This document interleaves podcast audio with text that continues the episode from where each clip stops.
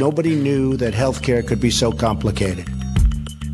Es macht keinen Sinn, dass wir an allen Ecken und Enden unser Gesundheitssystem kaputt sparen. Ärzte sind keine Kaufleute. Ja, das ist ein politisches Versagen, das muss man ehrlich zugeben. Herzlich willkommen zurück zum Podcast Gesundheit macht Politik. Unsere zweite Episode hier und natürlich auch wieder mit Pascal. Hallo. Hallo. Und mit mir, Philipp Schunke. Und das Doofe ist, diesmal sitzen wir nicht zusammen in einem Raum und müssen das irgendwie auf Distanz machen. Äh, Studio Link sei Dank auf der einen Seite, auf der anderen Seite ist es natürlich schade, dass ich dich nicht sehe.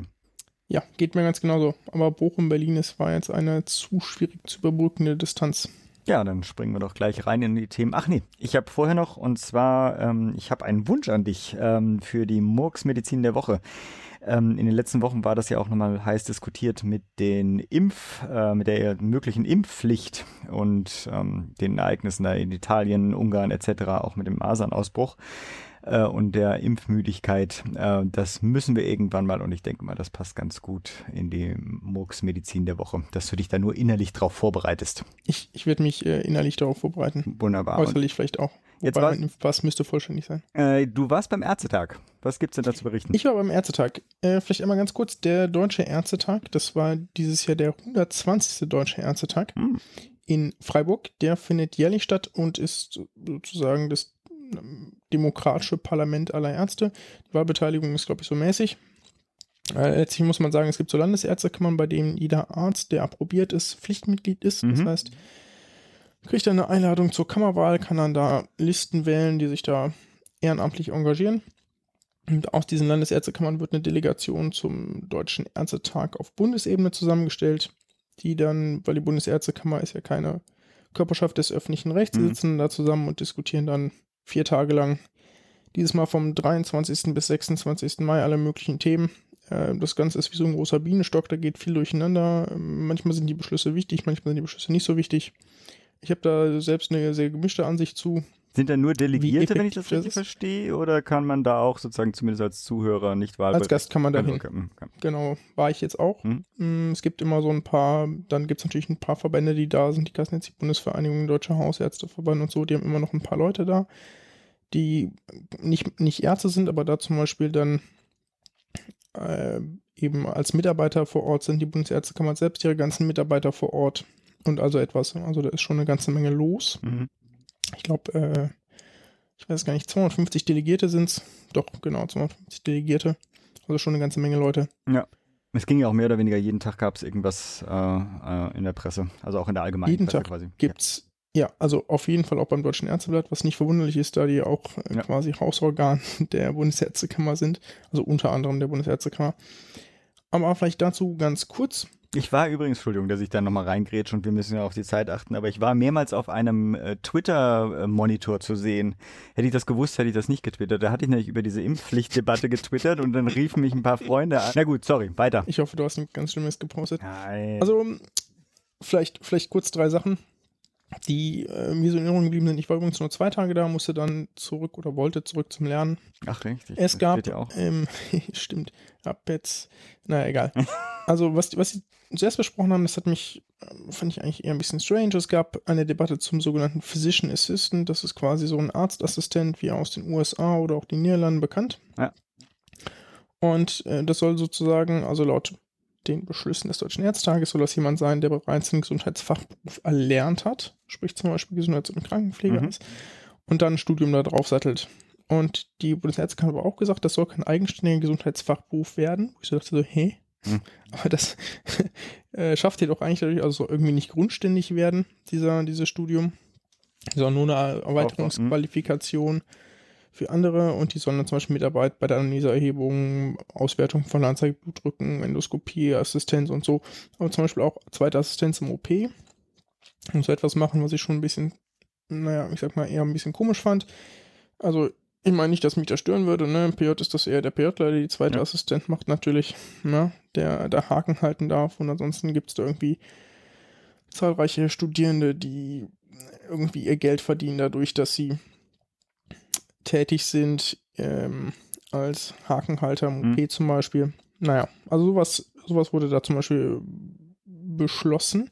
Dass das beschlossen wird, heißt bei weitem nicht, dass das auch passiert. Das sind eben nur Wünsche, die die Bundesärztekammer dann an die Politik herantragen kann. Mhm. Was aber ganz positiv ist, dass es hiermit zum ersten Mal von dem Deutschen Ärztetag so eine gewisse Öffnung gegenüber Verantwortungsübertragung an der Mhm. Berufsgruppe gibt. Ja, die Bundesärztekammer natürlich wie immer explizit darauf hingewiesen, dass das alles nur Delegation sein soll. Mhm. Also quasi, du darfst machen, wenn du kannst Mhm. und ich dir das zutraue, aber nicht eigenverantwortlich, Mhm. sprich Verantwortung bleibt beim Arzt. Hm, sehe ich aus meiner Position als junger Arzt, also ich finde das eher ein bisschen schade, dass man andere Berufsgruppen nicht aufwertet und sagt so Leute, ihr könnt das auch selbstverantwortlich machen Mhm. oder ihr könnt, ihr dürft mehr Verantwortung übernehmen, ihr müsst die dann halt auch tragen. Ja, also ich bin dann nicht mehr verantwortlich, wenn ihr dann was versaut, dann ist es eben auch alleine eure Schuld. Ne? Das ist eben die Konsequenz daraus. Äh, letztlich dürft ihr aber dann auch mehr machen und müsst nicht bei allem, was irgendwie kritisch ist, ein Backup von mir haben. Ja, ich meine, in dem Setting, was du jetzt beschrieben hast, im OP ist natürlich die Situation dann immer so, dass eine Delegation da ist, weil ja ein Arzt eh immer vor Ort ist, aber ähm, Genau, aber bei anderen Sachen genau. könnte man eben, also ich finde, man könnte andere Gesundheitsberufe in Deutschland mehr stärken, wenn man sich dann auch weiter öffnen würde. Ich sehe das trotzdem so ein bisschen als eine Öffnung an. Also finde ich gut. Mhm. Aber es ist quasi als Empfehlung an die Politik zu verstehen, ne? Also wir würden uns Genau, das, ich meine, die können ja nichts äh, beschließen. es gibt wohl schon so eine, einzelne Studiengänge als Physician Assistant, das sind immer so private Hochschulen. Mhm. Also nichts Offizielles. Ja, das Problem ist, ich weiß jetzt nicht, wie die aktuelle Situation ist, aber wie ist denn, wenn du sowas gemacht hast, sozusagen dann auch die Anstellungsmöglichkeiten? Also wenn es die ähm, rechtliche, Ahnung. ja eben, ne? Also ich meine, dann machst du sowas und hängst dann irgendwie äh, in so einem rechtlichen Loch drin. Wirst dann doch als Krankenschwester, Krankenpfleger eingestellt. Ja, oder ähm, weiß ich nicht, als Stationssekretär oder so. Mhm. Mhm. Weiß ich nicht, wie man sowas. Also ich meine, die sind ja für das klinische Setting gedacht. Mhm. für stationäres Setting. I don't know.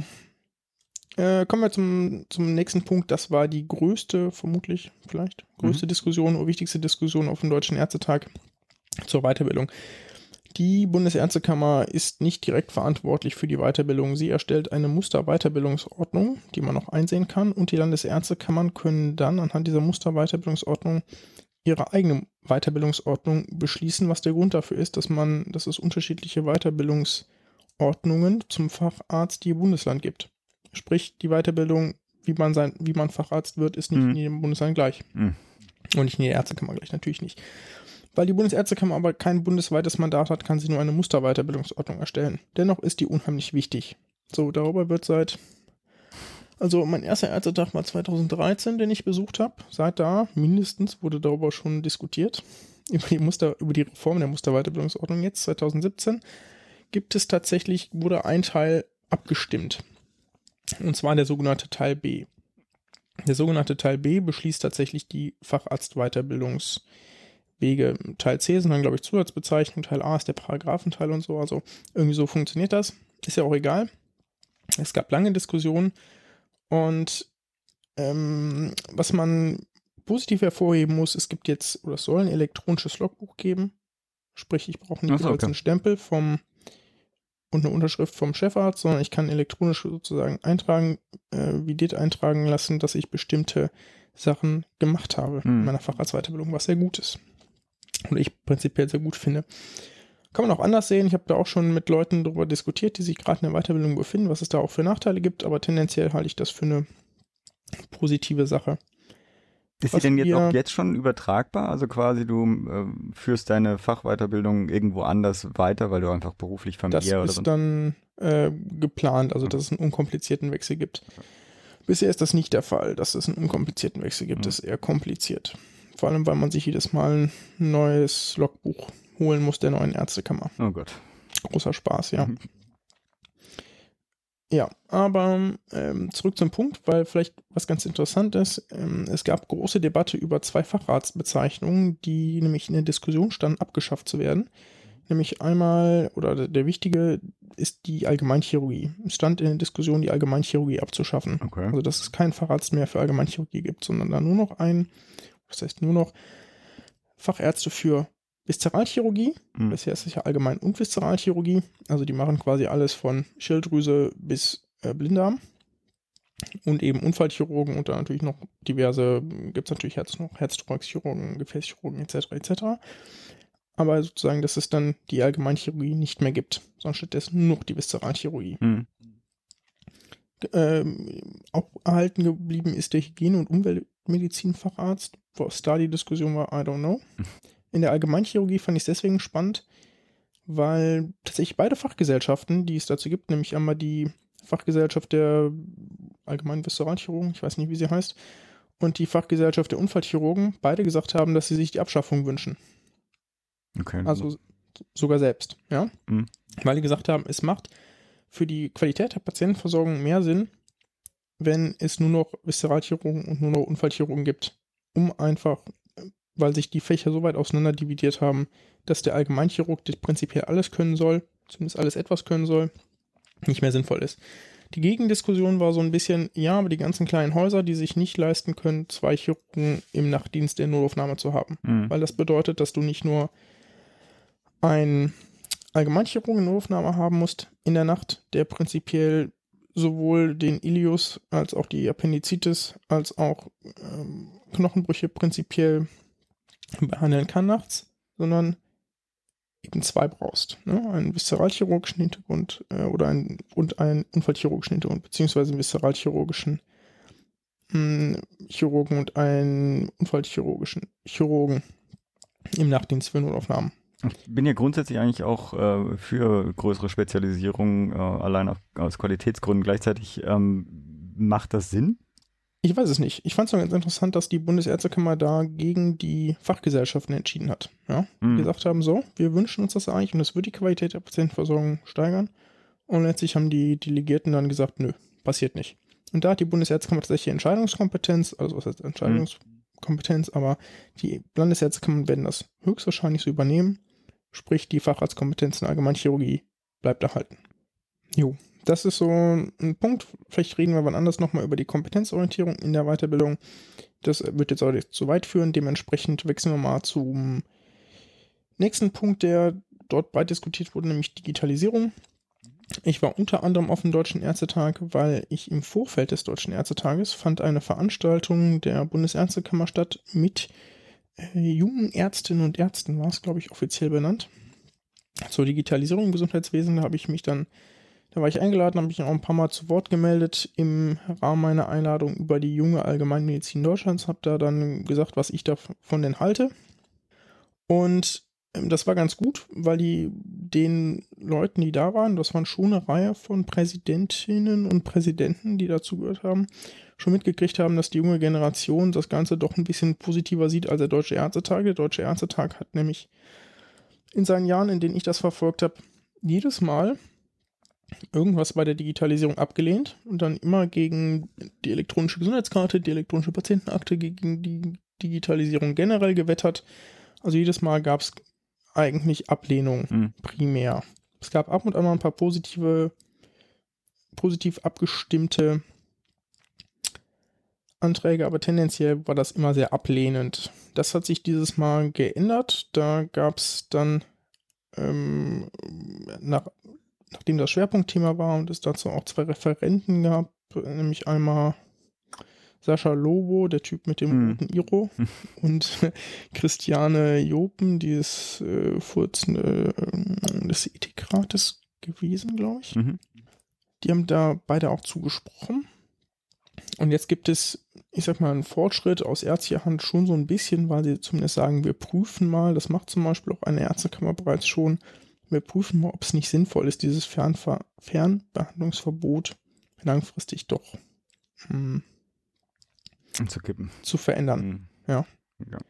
Ja, also wir werden Modellprojekte dazu begrüßen und wir prüfen das, ob man das nicht Also erste ergänzen muss. Schritte. Genau, Mhm. ja, aber es ist aus Sicht der Bundesärztekammer ein Riesenschritt. Mhm. Ja, ich meine, aus Sicht der Leute, die sich mit dem Thema tagtäglich beschäftigen oder die sich längst eine äh, digitale Kommunikation mit ihrem Arzt wünschen, äh, natürlich immer noch viel zu wenig, wobei die Ärztekammer auch mal sagt, man könne das alles schon, aber ich glaube, es schränkt die Leute trotzdem ein, solange es ein offizielles Fernbehandlungsverbot gibt, einfach weil es diesen Namen gibt. Ja, natürlich. Ähm, auch da hatte ich ja auch bei dem anderen E-Health-Thema schon mal, ist das eine Generationsgeschichte insofern, als dass der Ärztetag quasi die oder die akti dort aktiven Funktionäre der Ärzte äh, dann tendenziell älter sind? Ähm, ja, sicherlich, also auch. Ich würde aber schon sagen, dass es zum Beispiel der Mensch, der dafür Digitalisierung verantwortlich ist, das ist äh, Herr Bartmann. Das ist, glaube ich, mit einer der ältesten Ärztekammerpräsidenten Hm. und der ist da ganz vorne mit dabei. Okay. Also gut, also dann doch. ist nicht so, nicht, nicht komplett. Ach man, ist das Mhm. romantisch bei den Leuten wieder die Ach ja. Glocken. Bei mir läuten die Glocken im Hintergrund, genau. Ich wohne neben einer Kirche. Ich weiß nicht, wie der Makler das damals geschafft hat. Auf jeden Fall kann ich mich nicht erinnern, bei diesem Wohnungsbesichtigungstermin diese Glocken Hat er gehört zu immer haben. praktisch so Viertel nach, Viertel vor. Ah nee, Quatsch, da läuten sie ja auch wahrscheinlich. Ja, jede Viertelstunde. Oh shit. Na Ja, gut, richtig gut. Man gewöhnt sich dran. Ärztetag.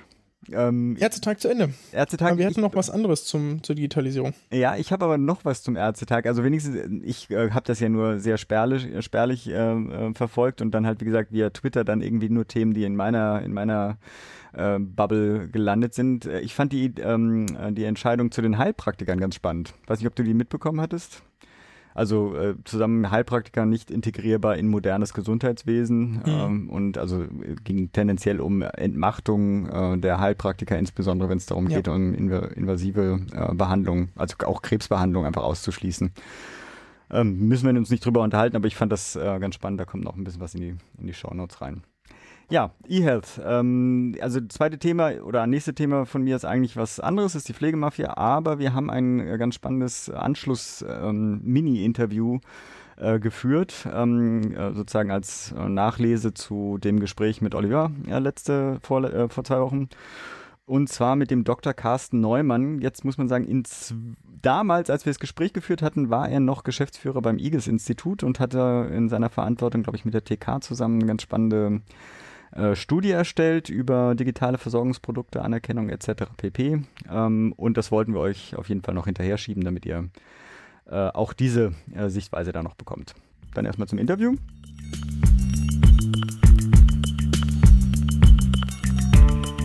Ich sitze hier zusammen mit dem Geschäftsführer und Bereichsleiter Krankenversicherung beim IGES-Institut, Dr. Carsten Neumann. Schön, dass ich bei Ihnen sein kann. Hallo. Das IGES-Institut ist ja schon, also seit Jahren fällt es immer mal wieder auf mit sehr spannenden äh, Publikationen und Studien, äh, die das Gesundheitssystem immer einen Schritt weiter denken, als es zurzeit ähm, aufgestellt ist. Am prominentesten war ja die Bürgerversicherungsstudie mit der Bertelsmann Stiftung, glaube ich, zusammen. Eine andere Studie, die Ende letzten Jahres äh, publiziert wurde, wofür Sie primär verantwortlich äh, zeichneten, hieß digitale Versorgungsprodukte, Chancen und Nutzen, sichere Wege in den Markt schaffen. Das passte insofern ganz gut, als wir uns letztes Mal dem Herrn äh, von der Compute Medical Group auseinandergesetzt hatten, der hat eine relativ offene Vorstellung von dem, wie diese Apps in die Realität der Versorgung kommen werden. Also und da hatten wir eine interne Diskussion, ähm, die da von mir auch so äh, präsentiert wurde im Sinne von, naja, die Apps werden sowieso entwickelt und sie werden angeboten werden und jeder kann sie runterladen und nutzen, wenn er sie denn will.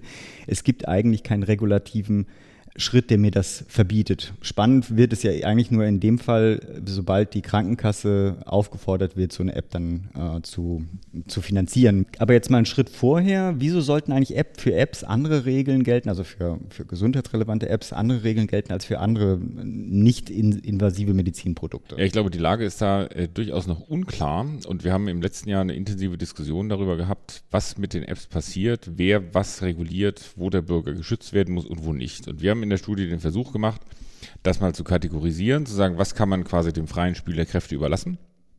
Also ein Beispiel, wenn ich in der App nur Informationen weitergebe, also alles rund um Heuschnupfen, die auch in einem Buch stehen könnten, dann haben wir gesagt, das muss man nicht regulieren, weil das Buch auch nicht reguliert wird und da wird auch nicht überprüft, ob es richtig ist. Das obliegt quasi der Verantwortung des Verbrauchers, das kritisch ähm, zu rezipieren.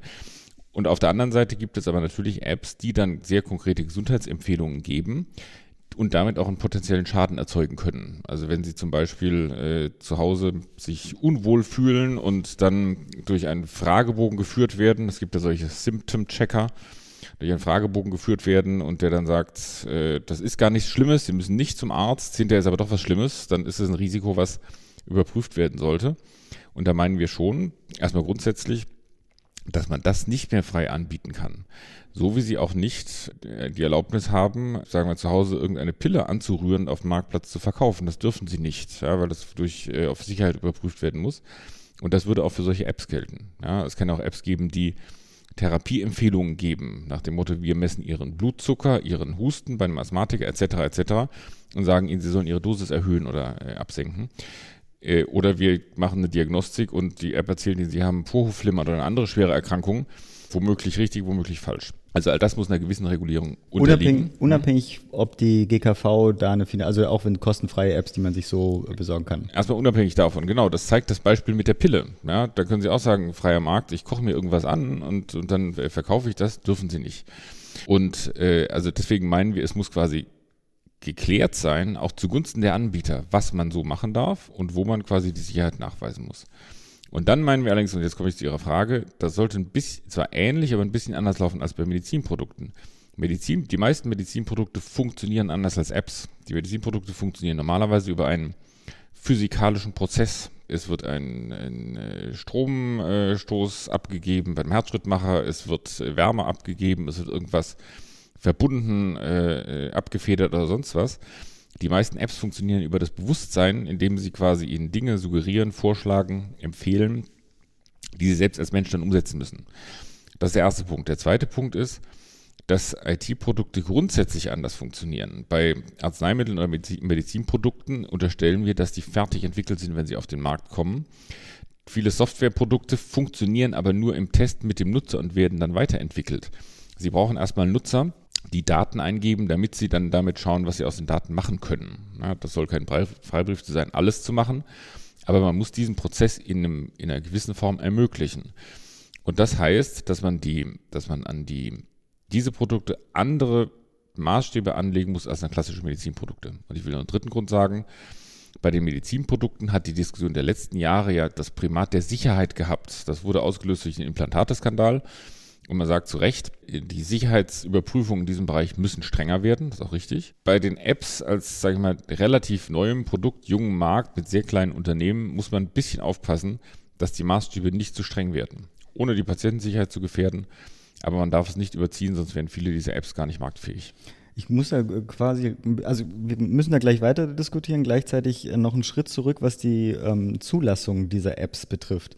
Inwiefern ist das für Deutschland überhaupt möglich? Also ich meine, ich beziehe meine Apps über den iTunes Store und im Zweifelsfall bin ich sowieso bei dem amerikanischen iTunes Store angemeldet oder was auch immer. Mhm. Also hat Deutschland überhaupt die Möglichkeit zu sagen, okay, diese äh, 20 neuen Apps, die da reinkommen, und das ist ja auch ständig, ne? es kommen ja immer wieder welche rein. Wer weiß, keine Regulierungsbehörde hat den Überblick, wann jetzt die nächsten Schwung von 100 Apps reinkommen, da regulativ einzugreifen? Ja, natürlich. Ich glaube auch nicht, dass wenn der deutsche Gesetzgeber sagen würde, bestimmte Dinge dürfen dort nicht angeboten werden, glaube ich nicht, dass sich die, die Store-Anbieter darüber hinwegsetzen würden. Das ist das Punkt eins. Sie dürfen ja über den App Store auch keine man, gewaltverherrlichten Inhalte äh, oder pornografischen Inhalte verbreiten. Auch das und auch quasi Gesundheits-Apps könnte man genauso regulieren. Äh, das ist der erste Punkt. Der zweite Punkt ist, auch in anderen Rechtsbereichen gilt, ein Gesetz gilt auch dann, wenn es nicht durchsetzbar ist. Äh, auch wenn sie nicht kontrolliert werden, müssen sie sich ans Tempolimit halten. Ja? Und die Tatsache, dass es unmöglich ist, alle Autofahrer zu kontrollieren und jeder weiß, dass alle dauernd dagegen verstoßen, heißt nicht, dass das Tempolimit nicht gilt. Also die Regulierung muss man schon, äh, muss man schon einführen. Wenn ich noch einen technischen Hinweis geben darf, die, also bei Arzneimitteln spricht man von Zulassung, bei Medizinprodukten von in Verkehr bringen, aber das meint dasselbe. Also es muss quasi bei bestimmten Produkten, eben nicht bei allen, eine Hürde genommen werden, bevor man sie überhaupt auf dem Markt anbieten darf. Also da sollten wir uns, äh, Zulassung ist ja für der praktischste Begriff, äh, da können wir uns gerne darauf verständigen nur sind die Fachleute für Medizinproduktzulassung, dann äh, sind sie immer genötigt, darauf hinzuweisen, dass es eigentlich anders heißt. Aber hieße das dann quasi, das wäre das Bottleneck für neue Apps, die müssen erstmal diese, diesen Verbots, also haben die einen Verbotsvorbehalt quasi? Also sozusagen das, oder also die, die Frage ist, dürfen sie erstmal, bis die Regulierung mhm. sagt ja oder nein? Also ich stelle mir das mhm. ganz praktisch vor. Ich habe jetzt eine neue Idee, bastel mir was zusammen. Das ist ja immer dann ein relativ kleines Team. Das ja, kann ja sein, dass ich mit einem Freund zusammensitze und eine gute Idee habe und der kennt einen Programmierer und dann ist übermorgen eine App auf dem Markt. Ne? Muss ich dann erstmal lange Zeit warten, bevor dann eine Regulierungsbehörde die 10.000 Anträge dann ähm, abarbeitet? Oder würde dann sagen, okay, solange die Regulierungsbehörde das sich nicht angeguckt hat, darf das dann auch mal getestet werden? Das würde ich vom Produkt abhängig machen. Also wir haben eine Kategorisierung vorgeschlagen, wir haben eine Kategorisierung vorgeschlagen, die sich im Prinzip nach dem Risiko richtet. Und es kommt eben auch, es kommt immer, wie bei Medizinprodukten, auf das Ausmaß des möglichen Schadens an. Also wenn Sie, sage ich mal, äh, Ihre Kopfschmerzen protokollieren und dann irgendeine falsche Empfehlung rauskommt, ist das nicht so dramatisch. Wenn Sie, dafür gibt es mehrere Beispiele auf dem Markt, wenn Sie mit einem äh, Smartphone oder so einer Uhr eine Smartwatch, sich auf Vorhofflimmern testen äh, und dieses Gerät dann sagt, sie haben kein Vorhofflimmern, äh, dann sollte schon gesichert sein, dass, sie, dass das auch stimmt. Also und, und ab einem gewissen Schaden, also wenn der quasi irreparabel ist ja, oder sogar tödlich, würde ich auch sagen, nee, das darf man dann nicht einfach anbieten und testen. Ähm, wir dürfen es ja nicht zu lange machen. Wir wollten ja nur einen kurzen Rückblick. Wir sollten eigentlich eine ganze Episode dazu machen, habe ich so das Gefühl. Mit dem Blick, ich denke mal im, im Rahmen des Stud äh, der Studie haben Sie auch dann einfach mal den Markt sich mal angeguckt, wie der dann aussieht. Ist, wird irgendwas besonders gehypt oder ist irgendwie was äh, besonders äh, potenzialreich für die Gesundheitsversorgung auf dem, auf dem bestehenden Markt vielleicht schon? Also ich äh, glaube Folgendes ich glaube, dass man sich langsam an die harten Gesundheitsthemen rantastet. Also man fängt an mit Dingen, die einfach zu vermitteln sind, also reine Informationen zu Krankheiten, Protokollierung, Präventionsmaßnahmen, äh, Begleitung quasi chronischer Krankheiten über Tagebücher und ähnliches. Und mit der Zeit wird man immer mehr in die eigentlich medizinischen Bereiche reingehen, nämlich die Diagnostik. Ich habe ein paar Beispiele genannt. Und auch dann in die Therapieentscheidung und in die Therapie, soweit das, soweit das möglich ist, über äh, elektronische Medien. Und wir sehen erstmal weltweit Startups, die überall schon daran sind. Und das wird früher oder später auch nach Deutschland kommen. Also letztendlich äh, macht man das, was am schnellsten geht. Das ist ja auch so die typische Denkweise dieser Szene. Ja. Und dann wird man sich in schwierigeren Bereiche vortasten. Die eine Frage, die der Pascal äh, reingegeben hat, war, ist es sinnvoll, App generiert, also die Massen an Daten, die ja zurzeit einfach im Prinzip der Anbieter äh, abgreift und für im besten Fall Optimierung der App, aber im Zweifelsfall für sonst irgendwelche anderen Aktivitäten nutzt, ist es eigentlich sinnvoll, das in sowas wie eine hoffentlich bald existierende, von allen Nutzern benutzte äh, Patientenakte einfließen zu lassen? Oder ist das, also könnte ich mir vorstellen, die wissen noch gar nicht, wie sie damit umgehen können, mit, diesen, mit dieser Datenflut? Also ich glaube, man kann mehrere Dinge damit machen. Äh, ich, ich sehe mehrere Verwendungszwecke dafür. Das eine ist, dass man natürlich digitale Versorgungsforschung machen könnte. Wenn ich viele Patienten sagen, mit Depressionen, Migräne oder anderem habe, die quasi ihre Alltagsempfindungen und Verhaltensweisen dort protokollieren und ich das in einer anonymisierten Form zusammenbringen kann mit den harten quasi Krankheitsdaten aus der Kasse, also Arztbesuche, Arzneimittelverbrauch und so weiter, kann man, glaube ich, eine Menge über Krankheiten lernen und auch über die Möglichkeiten, sie zu beeinflussen. Und es gibt auch sagen, etablierte, sichere Wege, mit diesen Daten zu arbeiten. Ich glaube auch, dass für den Einzelnen es durchaus hilfreich sein kann, wenn ich den quasi die Daten, die bei der Kasse vorliegen und meine eigenen Alltagsdaten zusammen in einer Akte habe. Ja, die Akte wird ja immer so äh, positioniert inzwischen, dass man sagt, das ist eigentlich die Akte des Patienten oder Versicherten. Und insofern ist es für ihn auch der Hauptvorteil, äh, alles zusammen zu haben. Was er wem freigibt, kann er danach entscheiden. Man muss sicher eine Sache einschränkend sagen, äh, Sie haben das eben angedeutet, viele Daten heißt nicht viel Erkenntnis. Da gibt es viel Datenmüll. Ob ich jetzt einmal oder zweimal in der Woche joggen gehe, ist, daraus kann niemand irgendein Gesundheitsrisiko ableiten. Und insofern sollte man sich übertreiben und sich kritisch fragen, was tatsächlich wichtig ist und was es bringt. Mhm. Die letzte Frage, persönliche Einschätzung. Also äh, vielleicht ist es gar nicht, gar nicht so unspannend, das in diese vier Kategorien einzumachen, aber Sie müssen ja nicht so ausführlich machen. Aber äh, wie lange brauchen wir denn noch in Deutschland, bis die erste App von der GKV empfohlen ähm, äh, auf den Markt kommt? Also vielleicht spannend mhm. ist ja Kategorie 3 und 4, würde ich fast sagen, aber insgesamt. Naja, Apps auf dem Markt gibt es ja schon nur eben von einzelnen GKVen. Äh, es gibt ganz viele bekannte Beispiele, aber bei allen großen, ich will es keins nennen, bei allen großen Kassen, wenn Sie reingucken, bieten die eine Handvoll Apps an und sagen, das finanzieren wir unseren Kunden.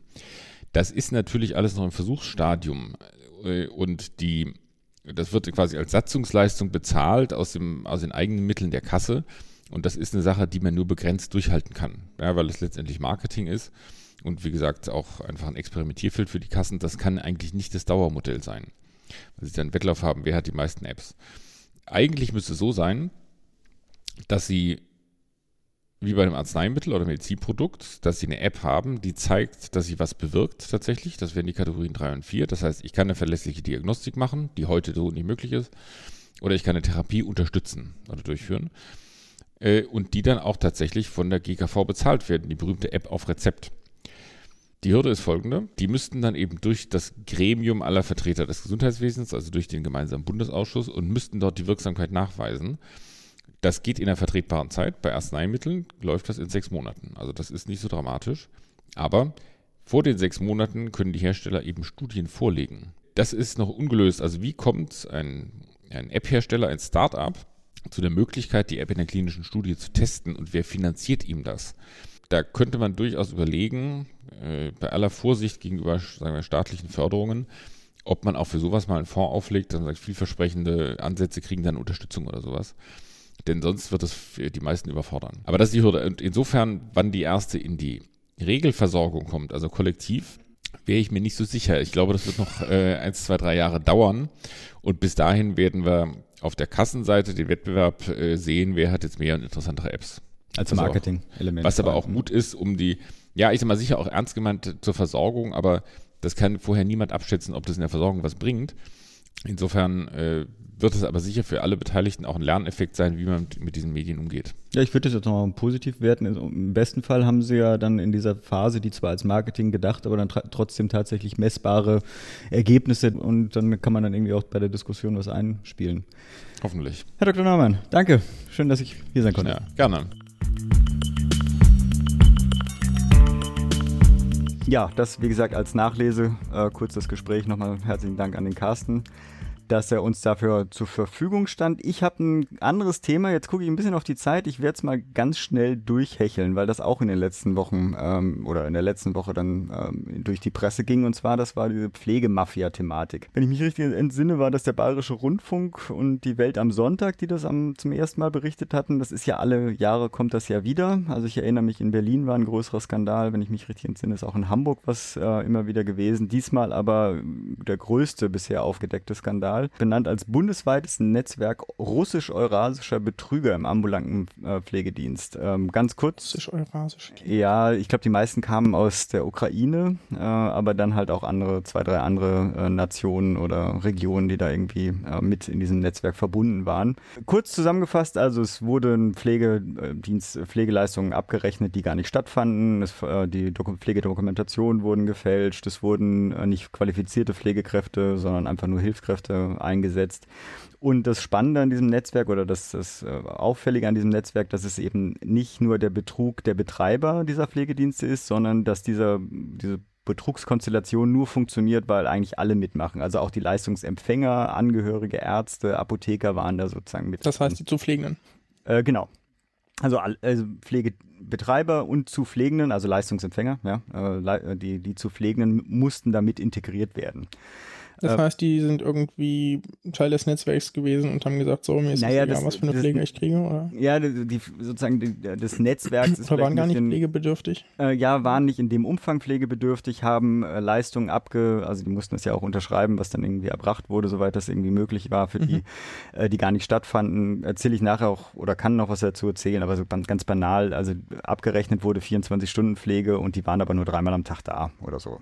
Mhm, auch krass, ja. da zum, ja, es ist wirklich ähm, äh, zum Umfang, Ausmaß von der ganzen Sache äh, betrifft jetzt 230 äh, bisher ähm, identifizierte Pflegedienste. Auch da zur Orientierung, es gibt 13.000 äh, in Deutschland. Ich ja, aber trotzdem eine Masse, ne? Ich habe es mal ausgerechnet, weil ich das machen wollte. 1,7 Prozent, ja, was ich irgendwie denke, sozusagen für ein, also ist ja nicht, das sind jetzt alle, sondern das ist jetzt der Fall, der einfach nur besprochen wird. Also ist schon. Ja. Äh, ist also schon nehmen wir mal an, es gibt irgendwie 5 Prozent irgendwie. Ja. Vielleicht ja. finde ich, finde ich auch gar nicht so eine unrealistische Hausnummer, die irgendwie. Genau. Und das Bescheißen. auch da äh, ist es sozusagen auch das vom Netzwerk her, das ist nicht nur äh, auf diese Pflegebereiche da äh, begrenzt, sondern das ist äh, Einrichtung, Scheinfirmen im In- und Ausland, äh, Verdachts auf, auf Geldwäsche, Verflechtungen zur Glücksspielbranche. Einige sind sogar das als Auftragsmörder verdächtigt. Also es ist schon wirklich böse, äh, böse, böse Situation.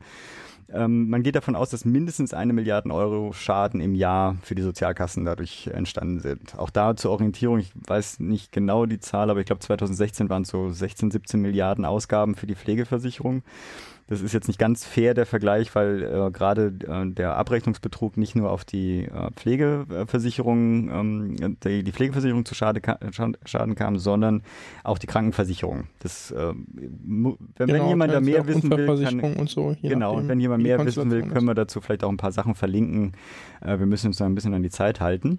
Ja, aber krass, äh, eine Frage vielleicht ja. noch, wie, wie ist denn das jetzt rausgekommen? Also wer hat da wen verpfiffen? Oder? Ja, gute Frage. Weißt du es? Ich weiß es nicht, ne? Nee, also äh, ich weiß, dass es äh, einige Sonderermittlungsbehörden dazu gab. Also die, also wie gesagt, gibt's ja schon länger und einige Bundesländer haben, also insbesondere auch Berlin, haben da schon so Sonderermittler eingesetzt. Ich denke mal, die sind einfach dann su äh, sukzessive auf, darauf äh, gestoßen. Das ist, glaube ich, auch schon Anfang des Jahres mhm. ähm, äh, bekannt geworden, dass da ähm, sozusagen Verfahren am Laufen sind oder Ermittlungen am Laufen sind. Ähm, die sitzen auch, die, also der Kopf dieser, dieser Gruppe, dieses Netzwerks sitzt auch wieder in Berlin. Ich nehme deswegen auch so ein bisschen an, dass da eine Sensibilität in den Städten, wo das dann irgendwie oder in den Bundesländern, äh, wo das schon aufgetreten ist, entstanden ist und die dann auch in die Ermittlungen dann eingetreten sind. Also, mhm. dass es deswegen rauskam. Genau, äh, mein Problem bei dieser ganzen Geschichte, wie gesagt, wie, wie das alles funktioniert, das, ähm, also äh, zumal auch die, äh, weil du sagst, also Beteiligung im Netzwerk der Patienten oder der zu Pflegenden ist halt, die kann auch dann Provisionen dafür bekommen. Ne? Also die haben eine Pflegebedürftigkeit vorgetäuscht oder sind sozusagen als zu Pflegende in mehreren Diensten aufgetreten, dann halt mit einem anderen Namen, also sozusagen, es musste geguckt werden, mhm. ist der pflegebedürftig? Und dann hat er mal gesagt, er ist äh, äh, Fritz Müller und was weiß ich, Frau Mustermann oder sowas und dann, ähm, dann so sozusagen konnte das dann abgerechnet werden, obwohl es dann immer eigentlich nur die eine Person war, die dann äh, geprüft wurde.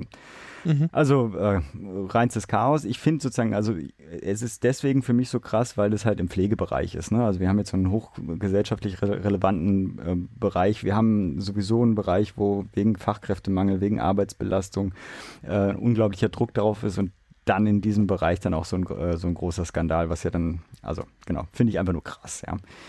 Äh, Gröhe kündigte auch irgendwelche äh, ersten ähm, oder Initiativen an, äh, um, um das einzudämmen. Ich fand das alles sozusagen noch relativ schwer fassbar. Also die Prüfungsmöglichkeiten der Krankenkassen wurden ja schon ausgeweitet. Ich denke, da wird auch noch ein bisschen was ähm, äh, weiterkommen äh, können. Es soll auch überprüft werden, ob die Löhne tatsächlich bei den Pflegekräften ankommen. Mir kam so ein bisschen, ich weiß nicht, was du da dazu meinst, ich fand sozusagen, vielleicht auch fälschlicherweise, ich finde sozusagen so ein Pflegekammersystem, könnte da unter Umständen auch viel ähm, mehr Ruhe äh, reinbringen. Also ich denke, wenn äh, Pflegekräfte alle ähm, äh, registriert werden müssten, ihre Fortbildungen nachweisen müssten etc., dann kann man auch viel besser nachvollziehen, sind das überhaupt äh, Pflegekräfte, die ausgebildet sind etc. Ich, da weiß ich nicht genau, aber das kam mir so gerade äh, spontan. Was für mich so ein Proble äh, Problem ist bei mehr Kontrollen, ist halt, dass das ja sowieso schon ein Problem der Pflege. Bei den euch Ärzten ist es ja genauso, aber auch von der, von der äh, Pflege. Der Dokumentationsaufwand ist ja schon enorm. Ähm, mhm. es ist zwar jetzt äh, vor, ähm, vor ein paar Jahren durch die Einführung der äh, strukturierten Informationssammlung reduziert worden, was ja auch für viele sozusagen der, das, ein, das Tor war, warum man diesen Abrechnungsbetrug überhaupt in diesem Umfang äh, durchführen konnte. Gleichzeitig finde ich sozusagen, die Lösung kann nicht sein, dass die Pflege schon wieder äh, sozusagen äh, unglaubliche äh, Dokumentationsaufgaben aufgebrummt bekommt.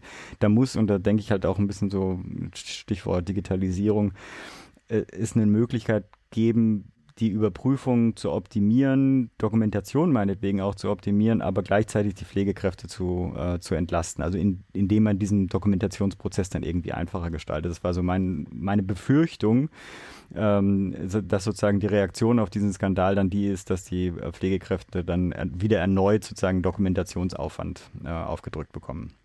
Genau. Mhm also wie gesagt, kann man viel dazu erzählen. Ich werde auf die, in die Shownotes eine ganze Menge an Links rein, äh, reinpacken. Das ging ja äh, tatsächlich durch die Presse. Und dann kann man sich ja dann nochmal einlesen, wenn man möchte. Genau. Vielleicht ganz kurz nur, also ich weiß nicht, von der Kontrolle durch die Kammern halte ich jetzt nee, mäßig war so ein viel. Gedanke, weil, genau, hm? ja, genau, hat sie ja angesprochen, weil ich bei Ärzten jetzt, jetzt nicht so das Gefühl habe, dass diese Kontrolle durch die Kammern sehr effektiv funktioniert, wenn man sich da die Korruptionsfälle anguckt, hm. die es dennoch gibt oder die Verfahren, die dementsprechend angestoßen werden. Also, wenn vielleicht etwas bringt, dann die, dass Pflegekräfte tatsächlich registriert sein müssen, dann muss man allerdings auch gucken, ich weiß nicht, wie das im ambulanten Pflegebereich ist, das weiß ich ehrlich gesagt nicht, aber es gibt ja da bestimmt auch eingesetzte Pflegehelfer. Mhm. Ja, und ob, ob, wenn, wenn es da sozusagen Pflegehelfer gibt, für die ja dann keine Registrierung gilt, ob das dann nicht genauso möglich ist, ne? also ob es da nicht quasi genug Ausweichmöglichkeiten gibt aus dem, also ob es nicht trotzdem noch genug Betrugsmöglichkeiten ja. gibt, selbst wenn man das einführt. Äh, sicher, in dem Fall, wenn ich das richtig äh, überflogen hatte, ist halt insbesondere Intensivmedizin, äh, intensivpflegerische Tätigkeiten, also Beatmungspatienten Hm. etc., äh, wo ja, die ich mir nicht ja und aber wo ich mir auch nicht vorstellen kann, dass der Pflegehelfer überhaupt eingesetzt werden Nee, dürfen. gut, da brauchst du, da brauchst du eine Intensivweiterbildung, genau, das stimmt. Alright, kommen wir kurz zum dritten Thema. Es gab, es wurde ein neuer WHO-Generalsekretär gewählt, also ein neuer Sekretär der Weltgesundheitsorganisation.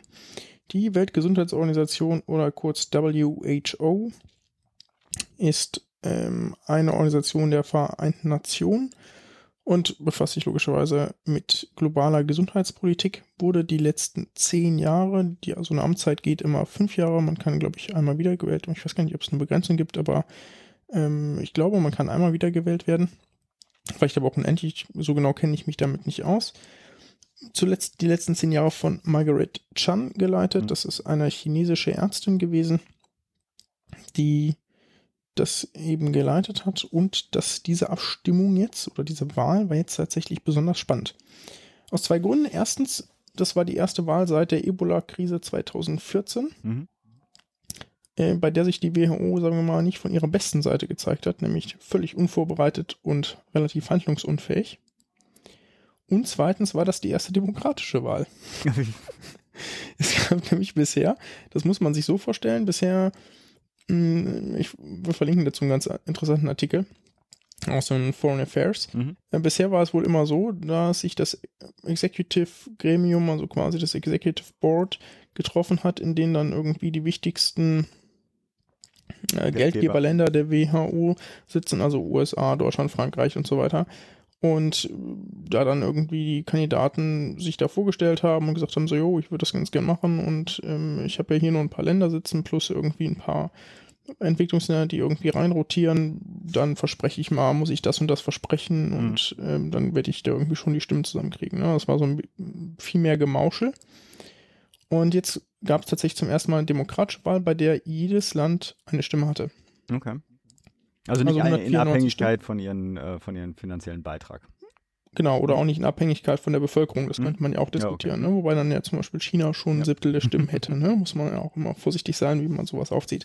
Auf jeden Fall ein Land, eine Stimme, vorteilig natürlich Kontinente, die relativ klein strukturiert sind, wie Europa oder Afrika. Mm, auf jeden Fall ganz spannend. Und ähm, es gab, also ich habe sechs Kandidaten mitgekriegt, nämlich einmal aus Ungarn, UK, Frankreich, Italien, Pakistan, Äthiopien. Da fällt schon wieder auf, es gibt einen, immer noch einen deutschen Europa-Fokus. Ne? Es gibt nur zwei Kandidaten und Kandidatinnen, die nicht aus Europa kamen, nämlich aus Pakistan, Äthiopien. Und einen deutschen Männerüberschuss mit äh, zwei Frauen in der Bewerbung aus Italien und Pakistan. Und dann beim finalen Voting, also bis dahin irgendwie wahrscheinlich schon aus, äh, ja, ich weiß nicht, irgendwie Aussichtslosigkeit oder so zurückgezogen, waren dann David Nabarro aus äh, Großbritannien, Sania Nishta aus Pakistan, die Frau, und Tedros Ghebreyesus, äh, Ghebreyesus, ich weiß es nicht genau, Als ich es gelesen habe, ich auch gedacht, oh meine Güte, ey. Tedros Ghebreyesus, Ghebreyesus. Nun gut, auf jeden Fall aus Äthiopien und in dritter Runde ist dann, ist dann auch Dr. Tedros geworden. Dazu ist vielleicht ganz interessant, da kommt man nämlich dann so in die Spitzfindigkeiten der internationalen Diplomatie, in der ich mich auch gar nicht so gut auskenne, aber ich das immer ganz interessant finde. Man kann sich nämlich mal überlegen, äh, die Nishta aus Pakistan wurde von Indien so oder so schon abgelehnt, weil sie ja Pakistani ist, ne? Die sind ja quasi Erzfeinde, aber übrigens auch von China. Das erinnert Schon mich an deswegen sehr European Song unwahrscheinlich ist, ne? Contest, ja. Also, Ja, genau. Und schon deswegen ist das, ja, das ist ja ein deutlich größerer Rahmen, ne? internationale Diplomatie. Äh, Und schon deswegen sehr unwahrscheinlich ihre Kandidatur. Ja. Dann gibt es, da musst du, andersrum musst du überlegen, ähm, Tedros, Dr. Tedros, ähm, hatte ganz Afrika hinter sich, ja, die Afrikanische Union. Das sind 25 Prozent der Stimmen, das sind irgendwie 50 Länder. Mhm. Ja. So, und 25 Prozent der Stimmen sind natürlich eine Masse. Ja. Äh, außerdem hat Afrika noch nie den Generalsekretär gestellt. Ja. Also noch so ein Faktor. Ja. Und dann wohl ganz interessant aus den USA, Obama hat wohl eher Tedros unterstützt. Ne? Und Trump, ne, schon aus Anti-Obama-Haltung wohl dann eher nicht mehr, ne, sondern eben David Nabarro aus UK. Ne? Mhm. Und, also ganz spannend, wie da so irgendwie so Mechanismen funktioniert haben. Aber äh, weil das ist ja, das klingt ja sozusagen als nur, als ob nur die Regionalzugehörigkeit dann quasi relevant wäre. Wofür steht er denn? Oder wofür standen die, Kandi- äh, standen die Kandidaten tatsächlich auch für unterschiedliche, äh, was weiß ich, äh, Vorstellungen der Weiterentwicklung der WHO? Ähm, ja, doch schon. Hm. Also Tedros und Nabarro haben schon so ein bisschen unterschiedliche Positionen vertreten, natürlich auch aus unterschiedlichem Hintergrund. Ne? Für die, ich sag mal, äh, High-Income-Countries stehen natürlich irgendwie andere Ja. Maßnahmen auf der globalen Agenda, wie zum Beispiel Verhinderung von Ausbreitung von Hm. globalen Epidemien. Ja, während für, ich sag mal, Länder, die sich noch äh, die Middle- and Low-Income-Countries sind, wie man so schön sagt, ja, zum Beispiel ein großer Teil von Afrika, für, während für diese Länder äh, viel eher zum Beispiel der Aufbau von Universal Health Coverage Ja. irgendwie wichtig ist, ja, was ja eher so Tedros Thema war. Und Sanja Nishta wollte vor allem transparent sein, irgendwie Machtmechanismen in der WHO bekämpfen und da ein bisschen aufräumen in dem Laden. Was ja ganz spannend ist, das war ja so ein, ich sag mal Skandal, aber so ein, so ein Thema vor ein paar Wochen oder ein paar Monaten schon, äh, wo es da um die Finanzierungsgrundlage der WHO ging. Ne? Ich weiß nicht, ob das auch noch ein Mhm. Thema auf der, auf der Konferenz war. Ähm, äh, sozusagen, ich weiß nicht, welcher Prozentsatz äh, des Haushalts von, äh, was weiß ich, Stiftungen wie Bill und Melinda Gates Foundation etc. Äh, gestellt werden und deren Einfluss auf die, Mhm. auf die Politik. Die geben übrigens auch immer eine inoffizielle Stimme ab. Und? Oder gaben sie früher? Ich weiß es nicht. Okay. Habe ich, hab ich nicht recherchiert, aber fand ich auch ganz Einfach nur, um Duftmarke zu setzen. So. Wo ich auch so dachte, Leute, das ist aber hier hart an der demokratischen Grenze. Ja, ja ich überschreite das sie schon. Gut, hören wir damit mal auf. Wir verlinken Wunderbar. ein bisschen was in den Shownotes. Genau. Kommen wir zum. Interview Äh, zum. Interview. Mit wem haben wir das denn geführt? Mit? Maximilian Buch. Maximilian Buch ist im oder war im Bundesverband der Pharmaziestudierenden Deutschlands BPHD tätig. Er sagt gleich noch selbst, äh, in welchen Positionen. Ist ein junger, aufgeweckter, bald Apotheker, der sich viel Gedanken macht um den Apothekerberuf an sich, als auch die Zukunft des Apothekerberufs, hat sich damals auch in seiner Funktion um die Zukunft des Pharmaziestudiums Gedanken gemacht und da so eine Arbeitskommission eingesetzt. Dazu werden wir ihn auch ein bisschen befragen, primär aber zu den aktuellen Diskussionen, warum denn überhaupt, also wollen wir Versand handeln, wollen wir keinen Versand handeln. Das war ja in den letzten Wochen so ein bisschen in der Diskussion. Und darüber sprechen wir jetzt mal mit ihm. Genau, wunderbar. Ohne weitere Vorrede, ab zum Interview. Hi Max, danke, dass wir heute bei dir sein dürfen. Vielleicht magst du ja ein paar Sätze zu dir sagen, wer du bist und warum wir dich hier jetzt interviewen. Hallo, ähm, ich bin Maximilian Buch. Ich ähm, bin schon eine Weile im BPRD tätig. Ähm, Was ist der was- BPHD? Genau, Danke. dazu wollte ich gerade kommen. Er ist die Inter Interessenvertretung der Studierenden der Pharmazie. Mm, Also sozusagen der oberste Kopf aller Pharmaziestudierenden. Mhm. Mm, Da war ich lange im Bereich Lehre und Studium tätig, so ein bisschen bildungsministermäßig, bloß halt bei uns im Verein. Mhm. Und jetzt äh, bin ich Generalsekretär und zweiter Vorsitzender. Also ich gucke, dass ähm, die Belange der, der Studenten wirklich bundesweit vor den Kammerleuten ähm, gut vertreten werden, weil manchmal vergessen die so ein bisschen, dass die auch mal studiert haben. Hm.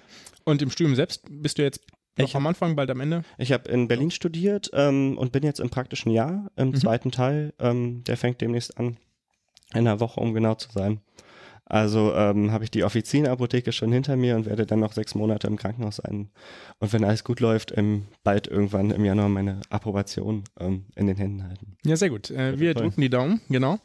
Und wir wollten uns heute mit dir so ein bisschen über äh, einerseits das Versandverbot unterhalten, oder das RX-Versandverbot, weil das natürlich gerade in der gesundheitspolitischen Diskussion steht und da natürlich ganz spannend ist. Was wir aber auch glauben, dass sich daran ganz gut so ein bisschen die Diskussion spannen lässt zur ähm, Zukunft des Apothekerberufes oder zur Zukunft der Apotheke, weil man sich natürlich ähm, daran also ganz gut aufhängen kann. Deswegen verknüpfen wir das so ein bisschen und wir haben uns so gedacht, also wir beide, du ja vielleicht auch, sind so an Paketlieferungen gewöhnt, sei es jetzt irgendwie, dass man bei Zalando Schuhe bestellt. Ja, ja, ich habe dich doch auch angesprochen. ne? Das ist ähm, ja prinzipiell, also von diesem Gedanken her auch völlig denkbar ist, ich habe sich Arzneimittel liefern zu lassen. Zumindest welche, die man vielleicht äh, eh regelmäßig einnimmt oder also bei chronischen Erkrankungen oder die besonders angefertigt müssen, etc. etc. Und ich meine, wir haben ja in Deutschland auch gerade die Diskussion über Online-Videosprechstunden, das ist noch ein ganz anderes Thema. Aber wie passt da, also dass wir einerseits diesen Zweig haben, dass immer mehr zu uns selbst nach Hause geliefert wird, auf der anderen Seite auch über Digitalisierung woanders reden, über Dienstleistungen aus dem Internet reden, auch in anderen Bereichen der Gesundheit, wie passt es da, dass man da irgendwie über dann Verbot von rezeptpflichtigen, also des Versandes von rezeptpflichtigen Arzneimitteln diskutiert. Mhm.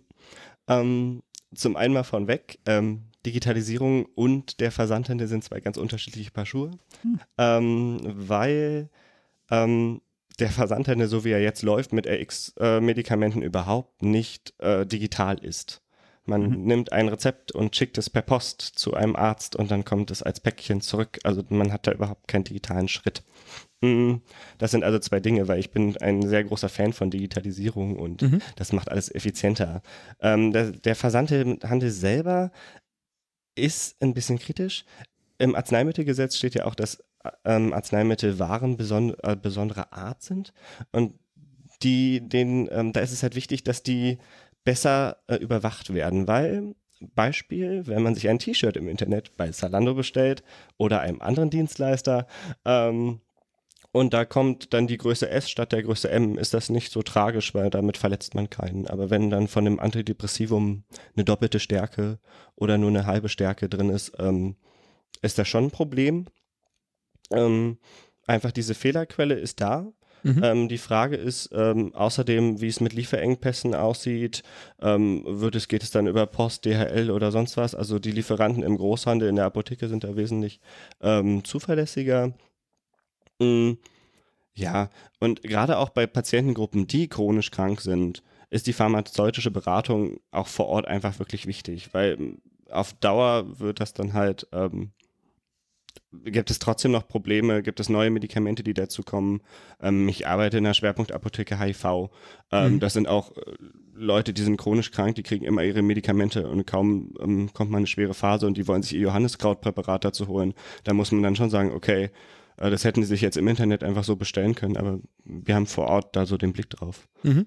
Äh, jetzt ist es ja so, dass mm, ich glaube, so die letzten Umfragedaten aus dem letzten Jahr waren irgendwie so knapp 50 Prozent der Internetnutzer irgendwann auch mal Medikamente im Internet bestellt haben. Das ist ja schon, also hat mich überrascht, die Zahl. Weil das, und da jetzt irgendwie, und davon führt sich auch Rezeptpflichtige. Ne? Also das, genau, das vielleicht noch so als Erklärung hier für die Nicht-Apotheker-Hörerschaft. Ne? So RX bedeutet rezeptpflichtig. Äh, hätte ich auch nicht mehr dran gedacht, fast. Ich und weiß, dass es das heißt. Warum eigentlich RX? Das, ich glaube, weil er ja. dieses, äh, dieses X beim, also ich weiß nicht, auf, diese, auf diesem Rezeptschein. X? Mhm. Gute Frage. Das, ja, wirklich Keine, gut. Nicht Für das R steht. Also bei OTC ist ja das Gegenteil. Das ist ja, ja. over the counter. Das, ja. Aber RX. Ja.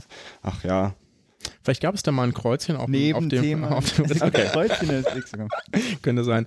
Ähm, so, ja. Genau, wenn jetzt 50% der Leute oder 40% der Internetnutzer äh, sowas eben machen, ist das nicht irgendwie eine krasse Einschränkung für eine ziemlich große Zahl an Leuten? Also heißt das nicht eher, dass man vielleicht die äh, Verhältnisse irgendwie an die Realität anpassen muss, als umgekehrt? Mm, also bei diesen 50 Prozent geht es, glaube ich, eher um die verschreibungsfreien Arzneimittel, also sowas wie Ibuprofen, Paracetamol, was halt meistens sowieso in der Hausapotheke ist. Ähm, genaue Zahlen habe ich nicht im Kopf, aber mir war so, dass bei verschreibungspflichtigen Arzneimitteln der Versandteile so bei ein bis zwei Prozent momentan noch liegt, beziehungsweise lag vor dem EuGH-Urteil. Ähm, also der, der Bereich ist noch wesentlich geringer. Mhm. Ähm, ja, die Frage ist halt auch einfach, die Leute sind unterwegs zum Arzt und können eigentlich direkt danach gleich zur Apotheke. Und wenn das Arzneimittel nicht da ist, bin ich wesentlich mehr der Fan von, den Apotheken eigenen Lieferdienst ein bisschen zu stärken vor Ort. Hm. Aber ähm, jetzt ist ja, ja jeder, jede Versandapotheke muss ja, soweit ich das weiß, in Deutschland ja auch so oder so eine ähm, Offizinapotheke haben. Hm. Ne? Oder zumindest ein in ähm, Deutschland ja. Genau. Aber es geht ja bei dem Urteil und dem Versandverbot ja um gut, den Einfluss der europäischen und Na gut, aber ich meine, das ist halt Dienstleistungsfreiheit. Ich meine, ich kann als Patient ja auch ins Ausland reisen und mich da behandeln lassen. Ich kann auch Online-Videosprechstunde mit Ärzten aus äh, Großbritannien machen, wenn ich das möchte. Das ist ja im Sinne einer, einer Liberalisierung ja da durchaus gewünscht gewesen. Ähm, ja, das, äh, das stimmt. Mm, das sehe ich auch so. Die Frage ist halt einfach bloß, ähm, das Gesundheitssystem in Deutschland ist ja recht, also in dem Sinne solidarisch geschlossen. Sozusagen alle zahlen ein und dafür wird das dann gleichmäßig verteilt. Die Frage ist dann, wenn eine holländische Versandapotheke kommt und sich sozusagen die Rosine rauspickt, ähm, vor Ort nicht gewährleistet ist, dass dort wirklich pharmazeutisches Personal sitzt und sie halt irgendwo in der Pampa mit einer riesen Lagerhalle sitzen und damit einfach andere Kosten haben. Das sind, ähm, also damit, ja, picken sie sich die Rosinen raus, das hm. aus unserem Gesundheitssystem. Das sehe ich solidarisch ein bisschen schwierig. Ähm, auf der anderen Seite die Arzt-Apotheker-Patientenkommunikation, ähm, die ist also auch wesentlich schwieriger, weil meistens sind die Apotheken vor Ort, wo die Leute wohnen, wo die Ärzte sitzen. Das ist in 70, 80 Prozent wirklich alles nah beieinander. Da ist die Kommunikation eine wesentlich direktere. Mhm. Ich sehe es halt schwierig, ob eine, eine Apotheke aus Holland beispielsweise dann hier bei einem Arzt anruft, um Probleme zu klären oder ja, mit dem Patienten gut interagieren kann. Aber da würde ich mal kurz rein. Vielleicht weiß das jemand, Stiftung Warentest, glaube ich, war es, die eine Studie, also eine, eine Erhebung gemacht haben, dass die Beratungsleistung tatsächlich besser ist bei den Online-Apotheken im Vergleich zu den lokalen. Ich müsste jetzt, ich, ich mhm. wenn du es nicht im Kopf hast, dann scheint es nicht so groß gewesen zu sein. Ich recherchiere das nochmal und packe das vielleicht zu den Noten. Ich hatte sozusagen die Bewertung der Qualität der Beratung war da besser. Also ich hatte irgendeine andere Studie, also äh, irgendjemand hat das noch gemacht, außer äh, genau mhm. auch noch gemacht, da die, äh, schnitten die Versandapotheken nicht so gut an. Mhm. Okay, also, aber ich glaube, da gibt es in beide Richtungen, weil die Leute wollen natürlich ihre Argumente so ein ja. bisschen untermauern mit sowas. Ja, es gibt auch überall schwarze Schafe, auch bei den Off Offizienapotheken bei weitem, die nicht genug Beratung äh, liefern. Mhm. Ja. Ähm, wo du jetzt gerade eben schon die, die Pampa angesprochen hast, also ein, ein klassisches Argument in der Diskussion, also hatte ich, hatte ich so die Wahrnehmung, ist ja, dass irgendwie die Gesundheitsversorgung in ländlichen Regionen massiv dadurch gefährdet sei. Das war so ein Argument, was irgendwie immer wieder auftauchte. Also, dass sich, äh, vielleicht kurze Erklärung, ähm, wenn es eben dieses Verbot gäbe und die Versandapotheken günstigere Preise anbieten könnten, weil das dürfen sie aktuell nicht oder durften sie aktuell nicht als die Apotheke vor Ort und aber durch ihre Größe günstigere Preise anbieten können, gab es die oder gibt es die Befürchtung, dass sich dann Apotheken mit geringem Umsatz oder in, in geringen oder in kleinen Gebieten nicht mehr lohnen, weil die zu teuer sind, die Leute eher auf Versandhandel umsteigen. Ist das so richtig, wie ich das verstanden habe? Ähm, genau, das ist der Punkt, weil so eine Apotheke in der Stadt mit Filialverbund, vier Apotheken, ähm, großer Zulauf an Leuten, da ist alles viel dichter, die kann das wesentlich besser kompensieren als eine Apotheke im Land, weil äh, momentan haben wir halt keinen Preiswettkampf zwischen den Apotheken, was zum, auch ganz gut ist, weil so ist halt auch in Berlin kostet das Arzneimittel genauso viel wie in München. Hm. Ähm, und das wird halt dadurch ein bisschen aufgehoben und da, glaube ich, kann vor Ort dann die ähm, ländliche Präsenzapotheke, wie es immer so schön heißt, äh, nicht mithalten. Ja, jetzt ist es ja so, da wo keine Ärzte sind, gibt es auch keine Apotheken mehr. Also eigentlich wenig verwunderlich, weil da natürlich irgendwie der Dienstleister fehlt, der, äh, also jetzt zeichne ich mich ja schon selbst als Dienstleister, der, der Dienstleister fehlt, der da die Rezepte ausstellt, äh, also quasi die Geschäftsgrundlage. Ähm, das heißt, also da wird es, wird es eh nicht helfen. Ich habe mich dann, also ich bin jetzt nicht unbedingt der Meinung, aber ich fand die Idee ganz interessant. Warum kann man dann nicht den Hausärzten vor Ort, die ja meistens so die letzte Bastion da sind, da äh, ein Recht einräumen, äh, die gängigsten Arzneimittel selbst zu lagern und auszugeben? Also ich meine, ist ein Interessenskonflikt, also dass die dann irgendwie das ähm, ausgeben, das, was sie dann äh, selbst verkaufen. Mh, schwierig, ne? Also da will ich die Ärzte gar nicht reinhängen, aber bitte. Ja, ja, du hast schon, glaube ich, ganz recht, weil ähm, also auf der einen Seite Arzt äh, ist dann im direkten Kontakt zum einen mit den Herstellern, die sowieso ja immer sehr viel Interesse an Ärzten haben, damit die das aufschreiben, was die gerne hätten. Ne? Äh, auf der anderen Seite dann auch noch die Krankenkassen, also zwei Partner, die äh, wesentlich wirtschaftlicher denken müssen und da sich dann als Heilberufler gegen durchzusetzen alleine, ähm, ist, glaube ich, moralisch sehr schwierig. Mhm. Auf der anderen Seite dieses Dispensierrecht, was den Ärzten eingeräumt wird. Also dispensieren heißt ja nicht nur einfach eine Packung rübergeben und vielleicht sie im Schrank zu haben. Dispensieren ist ja noch ein bisschen mehr. Das ist ja die Herstellung, Lagerung und Abgabe von Arzneimitteln. Mhm. Und gerade bei der Herstellung, ähm, also ich weiß nicht, ob jeder Hautarzt seine Salben selber rühren möchte. Ähm, oder ja, der Hausarzt auch. Genau. Eh nicht mehr. das stimmt, äh, genau. Ähm, also was äh, ja wir da eine gelenische Ausbildung auch noch haben in der Rezeptur, ähm, das müsste man dann als Hausarzt natürlich in der Weiterbildung erlernen. Äh, ich weiß nicht, ob die Hausärzte noch dazu zusätzlich bereit sind, weil also das Pensum ist ja sowieso schon immer sehr hoch und Wartezimmer sind sehr voll. Ähm, ja, ich denke, dass äh, Apotheken könnten eher eine Entlastung sein. Und auf der anderen Seite sind Apotheken für die Allgemeinbevölkerung eine, ein, ein, ein Gesundheitsstandpunkt, der eine wesentlich geringere Hemmschwelle hat, also wo man viel schneller hingeht und viel schneller Fragen stellt, ähm, die vielleicht für den Arzt viel zu belastend sind. Ich weiß nicht. Mhm. Ich würde, also äh, spontan würde ich sagen, wenn ich wirklich eine peinliche, egal, und im Prinzip also ist ja alles, nicht, was man es, hat. Es muss nicht peinlich, also es nee, nee, aber alles, um was man hat, ist ja eigentlich un, also ist, ist unangenehm. Jetzt im Arzt-Setting ist es ja okay, mhm. man ist ja im privaten Raum. Apotheker hast ja dieses Setting ja nie.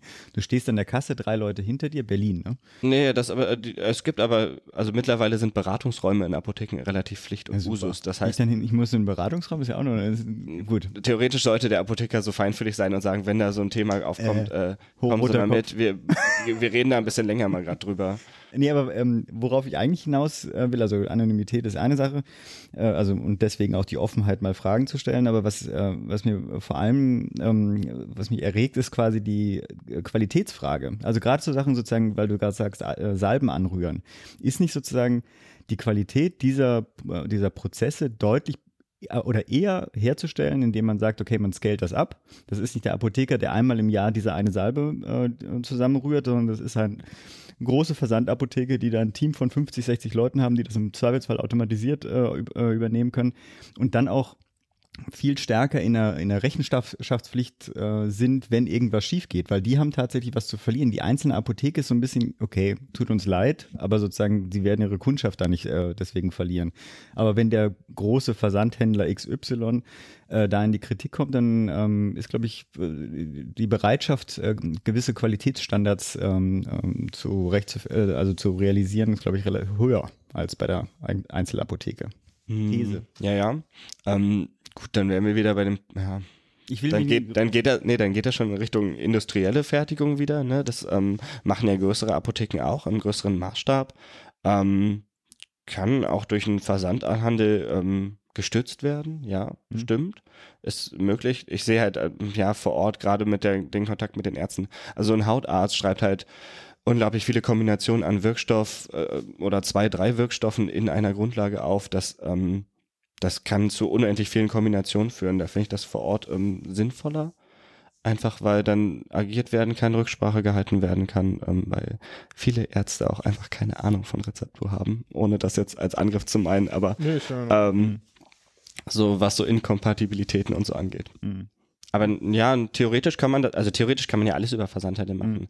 Die Frage ist nur, wie man das halt aufzieht. Ähm, aber so wie unser jetziges Gesundheitssystem halt aufgebaut ist mit der Preisbindung, kommt man an einem Versandhändler gerade noch nicht rum, solange sich noch kein anderes Preiskonstrukt gebildet mhm. hat. Das heißt aber auch, ähm, ich meine, wir beide und vielleicht ja auch ein Teil der Bevölkerung, ich weiß nicht, wie groß der ist, also ich finde, dass so ein Versandhandelsverbot, so ein generelles, irgendwie passt eher nicht so in unsere heutige Zeit. Also vielleicht bin ich da auch jetzt irgendwie so ein bisschen arg modernistisch angelegt oder so, aber ich finde das äh, genauso wie irgendwie sowas wie aus meiner Sicht auch das Fernbehandlungsverbot irgendwie nicht mehr so ganz reinpasst, ja, wo sich ja auch ältere Ärzte markieren finde ich, dass sich da ruhig Anpassungen erlauben dürfen. Das heißt aber auch, äh, du glaubst, es gäbe vielleicht Lösungen, abgesehen von dem generellen Verbot, wenn man an der Preisstruktur oder an der Honorierungsstruktur äh, der Apotheker was tun würde. Ja, das denke ich schon. Also das, da gibt es Möglichkeiten. Die Frage ist jetzt, also das, dieses EuGH-Urteil hat das Ganze ein bisschen abrupt gemacht. Ähm, ich hätte das eher als längerfristigen Prozess gerne gesehen, anstatt halt diese Hauruck-Entscheidung. Äh, ähm, jetzt stehen wir hier und müssen das halt irgendwie machen. Ähm, ja, also ich denke, erstmal ist es zwangsläufig das Notwendige zu tun.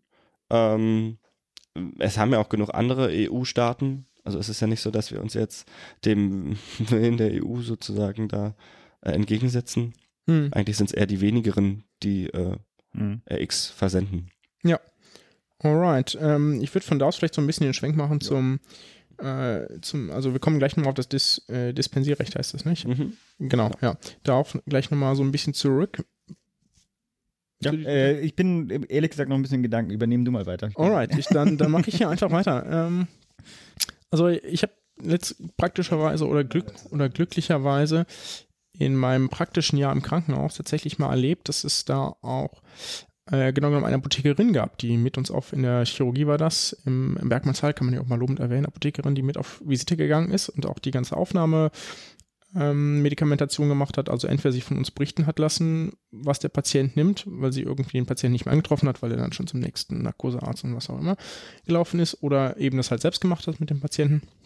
Und auch geguckt hat, okay, jetzt Operation steht an, kann dann die Antikoagulation so weiterlaufen, muss die erinnert werden, äh, braucht er eventuell eine Antikoagulation, welche Dosierung etc. etc. Da mussten die Ärzte sich nicht drum kümmern, das war eigentlich auch ganz nett.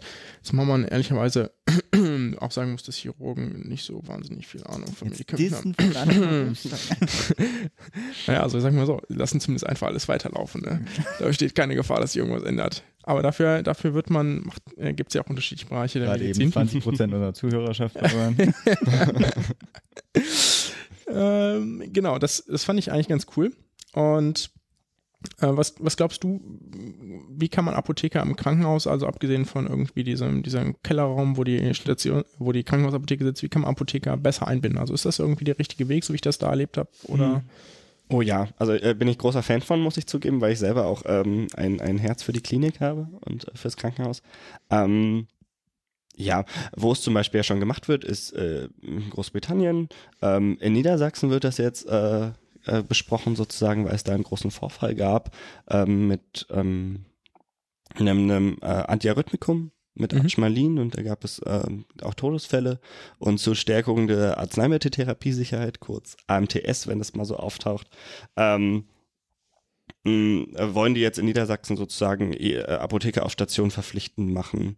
Was ich wirklich, wirklich sinnvoll finde, weil gerade diese Therapiesicherheit da gewährt, also jemand da noch mal ein Auge drauf hat, weil, wie du meinst, die Chirurgen sind ein Teil, die Internisten haben bestimmt noch immer ein bisschen mehr Ahnung, aber die Spezialisten sind dann wieder nur bei ihren Fachgebieten und meistens den Medikamenten, die sie wirklich nur in ihrem kleinen Feld kennen, was auch meistens schon genug ist. Ähm, da finde ich ganz gut, dass wir so den Überblick über alle Disziplinen haben. Mm, Fachmänner sind in der in dem Punkt und Fachfrauen natürlich auch, äh, wenn es um Formulierung geht. Also vielleicht mal äh, zum Retard wechseln, äh, Filmtabletten mit bestimmten Überzügen, Schmelztabletten etc. Also da auch besser, glaube ich, beraten und wechseln können, was in der Therapie angeht. Ja, und solche Sachen wie Drug Monitorings, also wirklich ähm, individualisiert, Dosisanpassungen und so weiter. Mhm. Ähm, da finde ich, glaube ich, können Apotheker ähm, viel leisten. Hm. Ja. Was den Arzt auch dann unterstützt in der Therapie. Also es soll ja kein Gegeneinander sein. Das wäre das wäre das Letzte, was man will.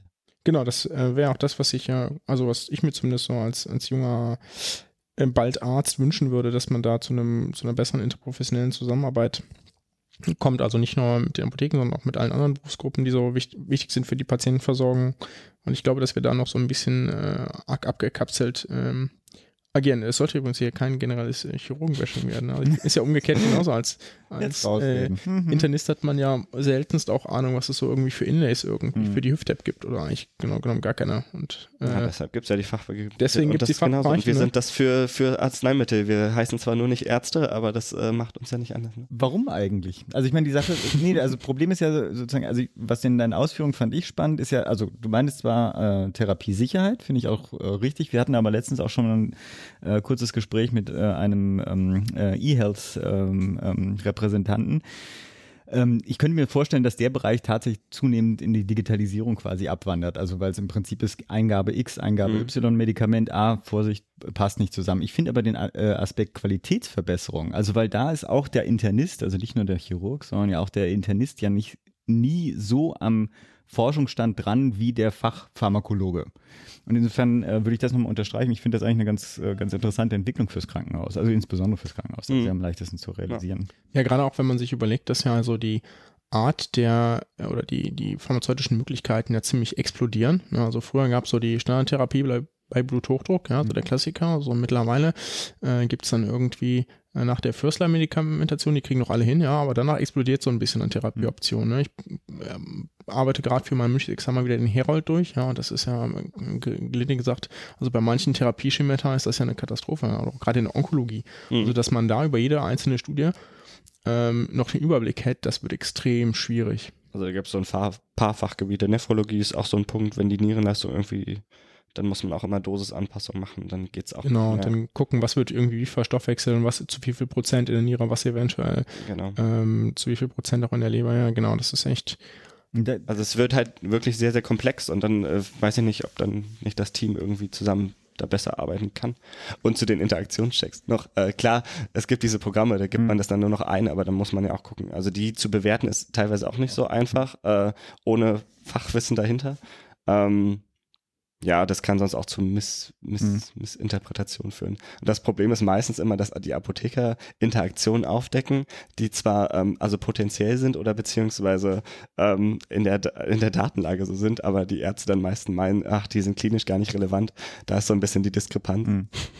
Ich weiß gar nicht, ob wir schon zum Zukunft des Apothekerberufes wechseln wollen. Ich finde Ja, das, wir doch dabei, ganz, oder? ganz spannend. Ja, nee, nee, aber ich, äh, weil ich, ein Argument wäre ja für mich auch, wenn ich so ein Studium hinter mich habe.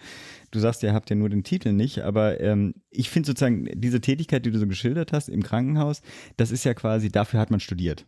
Ne? Also dafür, das ist das Wissen, was man angehäuft hat.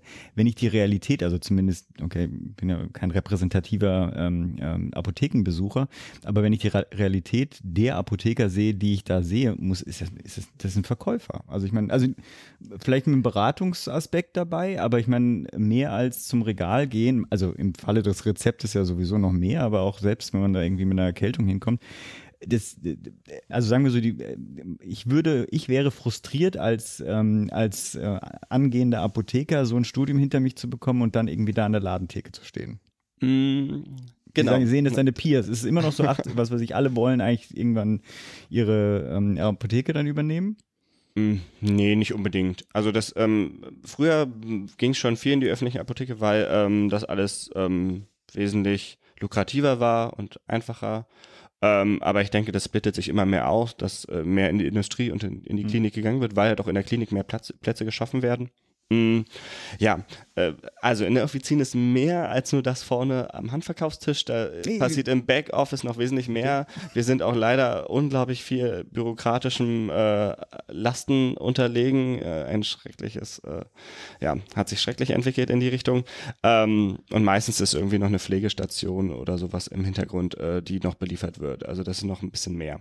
Ähm, und gerade die OTC-Beratung ist ja so das, das, wo wir wirklich auftrumpfen können, weil da ist es dann wirklich wichtig, evidenzbasiert zu gucken, äh, was für Halsschmerztabletten man gibt, weil da gibt es unglaublich viele und wenn da so ein kleines schwaches Antibiotikum drin ist, wo man denkt, ach, das macht eigentlich überhaupt keinen Sinn, dann müsste man das, ne? Aber egal. So, Aber je nachdem, wo Ja. man hingeht, kriege ich immer Kügelchen. Ne? Also gerade die Apotheke um die die- Ecke, die gibt mir das ist immer natürlich schwierig, aber es gibt Genau genauso nur, Medi- dass du Prenzlauer Berg wohnst. Genau, Ja, ich wollte gerade sagen, es gibt gen- Kreuzberg, aber trotzdem. Es kommt aufs Gleiche raus, aber es haben wir in. Schöneberg auch. Ja. Na, wir haben ja auch eine HNO-Ärztin, die äh, sehr auf Homöopathie schwört, aber äh, wer heilt, hat recht, äh, sagt man ja manchmal so schön. Ähm, es ist eine alternative äh, Methode. Äh, Die Frage ist es, ob man sich da äh, Vielleicht kommen wir davon aber wieder ja, ein bisschen weg. genau. Also äh, das, äh, also der Apotheker sollte halt schon evidenzbasiert in die Richtung dort beraten und leitlinienkonform auch da was machen. Ähm, natürlich ähm, vom Studium her ähm, bietet das Krankenhaus viel mehr Möglichkeiten, das, was man im Studium gelernt hat, anzuwenden. Davon rückt man in der Offizin ein bisschen ab, weil es halt, das kritisieren wir auch offen, dass halt ähm, das Studium momentan sehr, sehr stark naturwissenschaftlich ist, was toll ist, weil diese Grundlage wichtig ist in der, als unser Team, also als, als ähm, Stelle, die wir so einnehmen im Team. Ähm, auf der anderen Seite aber halt vieles Praxisorientierte für die Offizien nicht gelehrt wird. Aber jetzt mal äh, so, so ganz hart gesagt, ne, wenn man, also Offizienapotheke ja vielleicht nochmal so ganz, ist die ganz reguläre Apotheke, die man so irgendwie Genau. vor Ort kennt. Ähm, die heißt halt Offizien, ist halt so die, der Eigenbegriff. Hieß mal Werk, also ist Werkstatt übersetzt. Ja. Ach so, ah, okay. Ja, ich mal besser, in Latein besser aufgepasst. Hatte ich nie als Fach, aber egal. Ich finde, also ich, mir geht es ähnlich so ein bisschen wie Philipp. Ich frage mich dann immer, wenn man tatsächlich primär Arzneimittel rausgibt und ein bisschen was anfertigt, wie gesagt, ne, das bisschen was anfertigen, das könnte man auch anders erledigen, das hatten wir ja schon kurz angesprochen, ne? ich will jetzt hier mal so ein bisschen hier bewusst äh, hart kritisch, ne? dann könnte man sich den Quatsch ja auch sparen, dann kann man da irgendwie gut ausgebildete pharmazeutisch-technische Assistenten reinsetzen, die können auch auf die wichtigsten ähm, irgendwie Wechselwirkungen hinweisen, wenn die da computergestützt arbeiten. Die können eventuell für so kleine Sachen ähm, auch beratend tätig werden mit Eigenverantwortung. Das würde ich mir für andere Gesundheitsberufe auch wünschen, dass zum Beispiel Nurses, also Gesundheitspflegekräfte mehr dürfen, ja, und eben bestimmt eigenverantwortlich auch bestimmte Sachen machen dürfen. Äh, muss sich da vielleicht nicht einfach auch das Berufsbild der Apotheker so ein bisschen ändern, dass sie da tatsächlich also wegkommen von diesem rein dispensieren, weil das ist irgendwie nicht das, was ich mir denke, was ein pharmazeutischer Experte machen sollte. Mhm. Mm, Wie gesagt, nochmal, dispensieren sind ja diese drei Schritte. Ähm, Und äh, gesetzlich sind wir ja an die Beratung sozusagen gebunden. Da gibt es ja eine Mindestausforderung. Aber ähm, ja, das so schön sich pharmazeutische Beratung schimpft. Und dann gibt es noch das Nonplusultra, die pharmazeutische Betreuung. Also sozusagen äh, darüber hinausgehen, dass äh, unser, unser, unser Lohn, unser Honorar nicht an eine Packung äh, gebunden ist, die wir abgeben, sondern mehr an dem, was wir sagen, was wir dem Patienten mitgeben. Dass wir die Zeit haben, wir nehmen uns den mal zur Seite und gehen in einen Beratungsraum und führen ein intimeres Gespräch. Ähm, also ich finde schon wichtig, dass sich das mehr in die Richtung entwickelt. Ähm, gut, das hätte eHealth teilweise für uns liefern können. Ähm, jetzt ist die Kompetenz da wirklich mehr auf der ärztlichen Seite. Das finde ich ein bisschen schade, weil da äh, interprofessionelle Arbeit, also wir ergänzen diesen Medikationsplan, wir dürfen ihn nicht erstellen. Mhm. Ähm, aber ja. auch nur auf Kundenwunsch. Noch läuft das aber auch alles ja manuell, deshalb läuft das auch überhaupt nicht an. Mhm. Also jedenfalls bei uns nicht. Ähm, man kann da viel machen, wenn es dann wirklich daran geht, diesen Medikationsplan auch wirklich zu analysieren weil da haben wir die Kompetenz zu, das zu tun. Mhm. Also wenn das kommt, dann denke ich, das ist nochmal ein richtiger Schritt in die, in die Betreuung, in die Beratung, mhm. Fehler auch. Also würdest, oder vielleicht auch, es gab ja so vom Abda, glaube ich, dass der, ich weiß gar nicht, was das, wofür das Akronym steht, irgendwie der Bundesverband der Apotheker und so, die politische schlagkräftige Interessen. Ja. Genau. Äh, die hatten ja auch so ein Apotheke 2030 Papier erstellt, wo sie auch so probieren, so ein bisschen aufzugreifen. Ähm, irgendwie müssen wir weg von diesem reinen Offizien-Dasein und irgendwie haben, haben sie auch erkannt, dass sie sich weiterentwickeln müssen, weil sonst sind sie bald obsolet. Ja, genau, die haben sich ähm, zusammengesetzt und ein Berufsbild entwickelt, was auch einigermaßen ähm, sinnvoll ist, wie sie das so aufgestellt haben. Ja, das. Ähm, wie sieht das aus? Also ist das, nimmt das Teil das, auf dessen, was wir diskutiert ich, haben? Ich wollte gerade sagen, also es ähm, soll sozusagen alle Teile der pharmazeutischen mhm. Tätigkeit abbilden. Das geht ja von der von dem Industriepharmazeuten, der sich um ähm, Regulation, ähm, also Regulatory Affairs kümmert. Ähm, auf der anderen Seite den Klinikpharmazeuten, der halt mehr eingebunden werden soll in den Klinikalltag, den Offizienapotheker, was der dort macht mit mhm. Medikationsanalyse, mit ähm, Beratung, ja. Also die ganze äh, Bank. Äh, ich mach's mal ganz banal, also die, Apo die lokale Apotheke bleibt. Das genau. So okay. Also das, genau. Inwieweit die digitalisiert wird, äh, da, also da hoffe ich ja noch drauf. Wie gesagt, da bin ich auch der Meinung. Ähm, es wurde jetzt in den letzten Wochen auch viel über diesen einen Automaten, mhm. den Doc mhm. Morris aufgestellt hat, gemeckert. Ähm, Wobei ich das Prinzip gar nicht so schlecht finde. Also ob das einer aus von Doc Morris machen soll, der wie mhm. gesagt in Holland sitzt und sich dann hier die Rosinen äh, von der Krankenkasse rauspickt, ist eine andere Sache.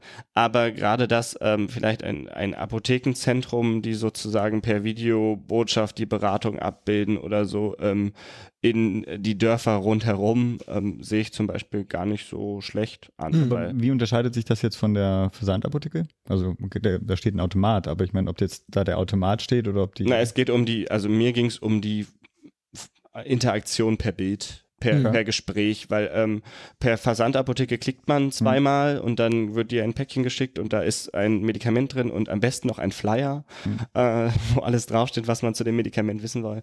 Aber ähm, dieser Werbefl Flyer, dieser, ja genau, und dieser Flyer oder dieses Prospekt wird sich aber nie so entwickeln, wie das Gespräch pass also wie das Gespräch ist. Weil da entdeckt man dann immer noch, ja, der nimmt das falsch ein. Der nimmt sein äh, PPI immer äh, abends äh, nach dem Essen und dann wundert sich, warum er nicht wirkt und jetzt mhm. ist man schon bei der höchsten Stärke und äh, ja. Aber wenn es die Video, äh, das Videoelement ist, Entschuldigung, wir müssen auf die Zeit achten, verstehe ich, aber wenn es das Videoelement ist, könnte man ja auch dann argumentieren, ja, okay, die Versandapotheken erlauben wir, aber nur, wenn sie äh, insbesondere bei verschreibungspflichtigen Medikamenten eine Videoberatung integrieren, mit einem Pharmakologen, Apotheker, wie auch immer. Wäre zum Beispiel eine Idee, aber wie gesagt, auch das müsste man als System aus austesten, weil also das einfach so reinzuwerfen in das System, wie es halt jetzt gerade funkt ist, funktioniert nicht, mhm. weil das ein bisschen konträr arbeitet. Das muss man aufeinander abpassen und wie gesagt, ähm, ja, ja, man kann sich nicht die Sachen hier aus von also unseren Krankenkassen mhm. sozusagen das Geld aus den Taschen ziehen und auf der anderen Seite Boni geben. Das funktioniert nicht mhm. preisbildungstechnisch. Finde ich aber eine coole Idee. Also ist eine, eine ich glaube, gute Weiterentwicklung zur ähm, zum aktuellen Berufsdasein der, der Apotheker. Ihr habt euch ja im BPAD auch Gedanken gemacht, also, also jetzt nicht, also auch zum Berufsbild des Apothekers und der Apothekerin, aber primär auch zu eurem Studium, ne? Also, und da wird, wollte ich jetzt einfach mal fragen, wie wollt ihr denn eigentlich ausgebildet werden in Zukunft? Mm, Ja, das, äh, damit haben wir uns wirklich äh, länger beschäftigt, ähm, weil es ja am Ende das spiegel, widerspiegeln soll, wie man zu diesem Berufsbild hinkommt. Genau. Wie denken wir uns, was für Apotheker wollen wir sein, wie wollen wir da irgendwie landen. Ähm, Natürlich freuen wir uns, wie vorhin schon gesagt, über unsere naturwissenschaftlichen Grundlagen.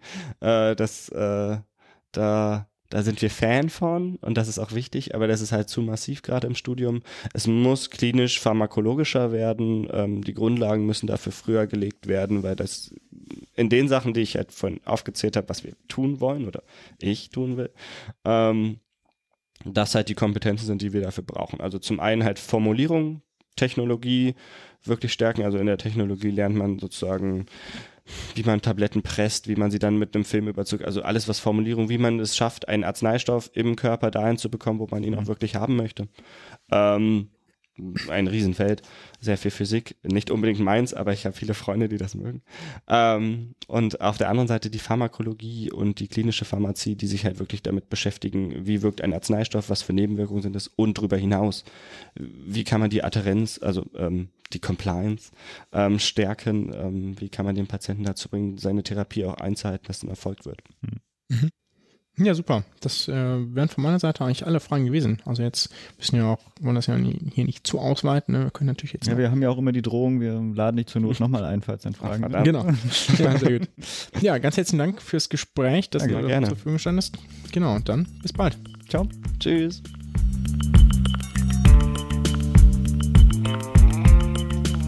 So, das war das Interview. Und gleich bevor ich dich zu Wort kommen lasse, äh, kannst du erstmal deine Kaffeetasse abstellen. Und mhm. ich weiß, wieso das Ding RX heißt. Äh, und zwar, und? ja, ich weiß gar nicht, ich wollte gerade sagen Wiki, nein, sondern äh, den Link werde ich auch reinpacken. Medikam Medikamente per Klick.de hat mir das dann verraten, was auch immer das war. Google halt, ne?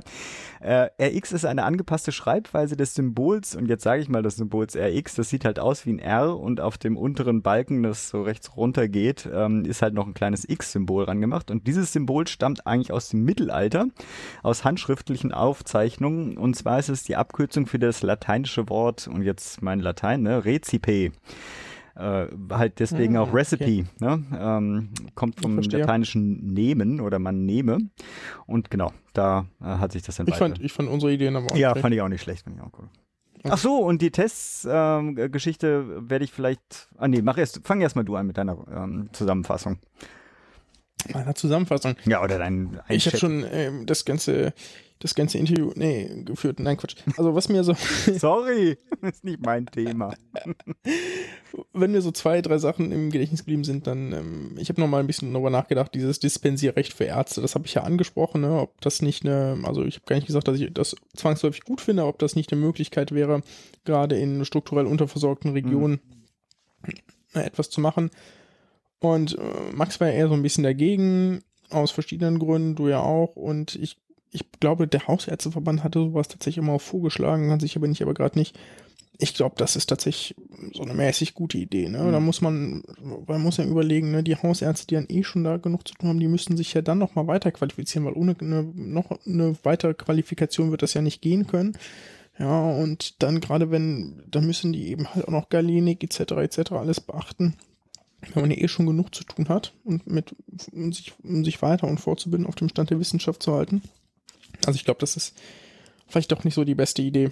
Ja, ich trotzdem, also und ich, komischerweise, ich bin in die andere Richtung. Also ich, ich, sehe die Probleme, ich sehe auch die Probleme, die müssen das ja auch alles vorhalten, die müssen ja dann müssten ja dann noch zusätzliches Personal haben, was dann irgendwie das, äh, das herausgeben könnte allein die Räumlichkeiten, um irgendwie Medikamenten standzuhalten etc. Gleichzeitig denke ich, inwiefern es nicht tatsächlich ähm, sozusagen einen ein Basissatz von, von Standardmedikamenten geben könnte, die dann auch, äh, das sind dann halt irgendwie alles nur Generika, das sind irgendwie keine hoch, äh, hochpreisigen extra Sachen, wo jeder Arzt sich selbst entscheiden kann, aber quasi ein Set von den 20, 30 wichtigsten Medikamenten. Teilweise wird das ja auch schon gemacht, ne? Äh, dann reicht der, der Arzt dann irgendwie, ich weiß gar nicht, ob das erlaubt ist, nicht, dass ich irgendwie meinem Hausarzt hier äh, gerade verpfeife, aber das weiß ja keiner, aber sozusagen, da kriegt man halt mal eine Packung, weil man eh schon weiß, ja, jetzt zur Apotheke zu gehen, das ist jetzt äh, was, was ich wegen der Zeit jetzt irgendwie Ich würde mich eher fragen, wo der Hausarzt die hat, ob das nicht irgendwie Pharmapräparate sind, die er geschenkt bekommen hat. Okay, mein Hausarzt ist nicht, ich kenne einen Freund, der hat das so. Okay. Ja, guck, guck, mal, ob er, ob, frag ihn doch mal, ob er Mitglied bei Mezis ist. Das wäre doch eine ganz sinnvolle. Okay, äh, kommen wir weg. Ja. Mezis erklären wir auch noch wann anders mal. Ähm, das ist so ein bisschen wie bei der Bundeswehr, ne? Da haben die Ärzte, die Hausärzte auch so ein, so ein Set an Medikamenten im Schrank, bedienen sich daraus und so. Naja, gut. Aber äh, was mich, was mich nicht überzeugt hat, war sein Engagement gegen den Versandhandel. Ja.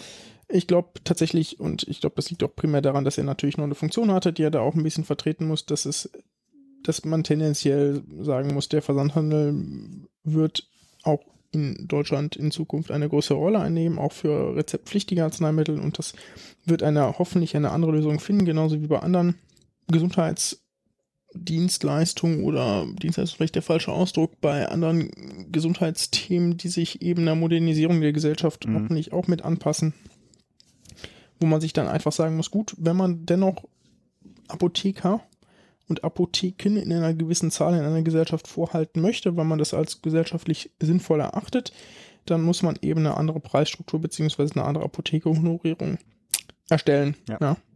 Und die Apotheker müssen sich vielleicht auch selbst so ein bisschen neu erfinden. Ja, dieses, ich glaube, dieses klassische Berufsfeld mit der Einzelapotheke hat vielleicht nicht ausgedient, wird aber weniger und man muss sich stattdessen so ein bisschen auf neue Herausforderungen einstellen.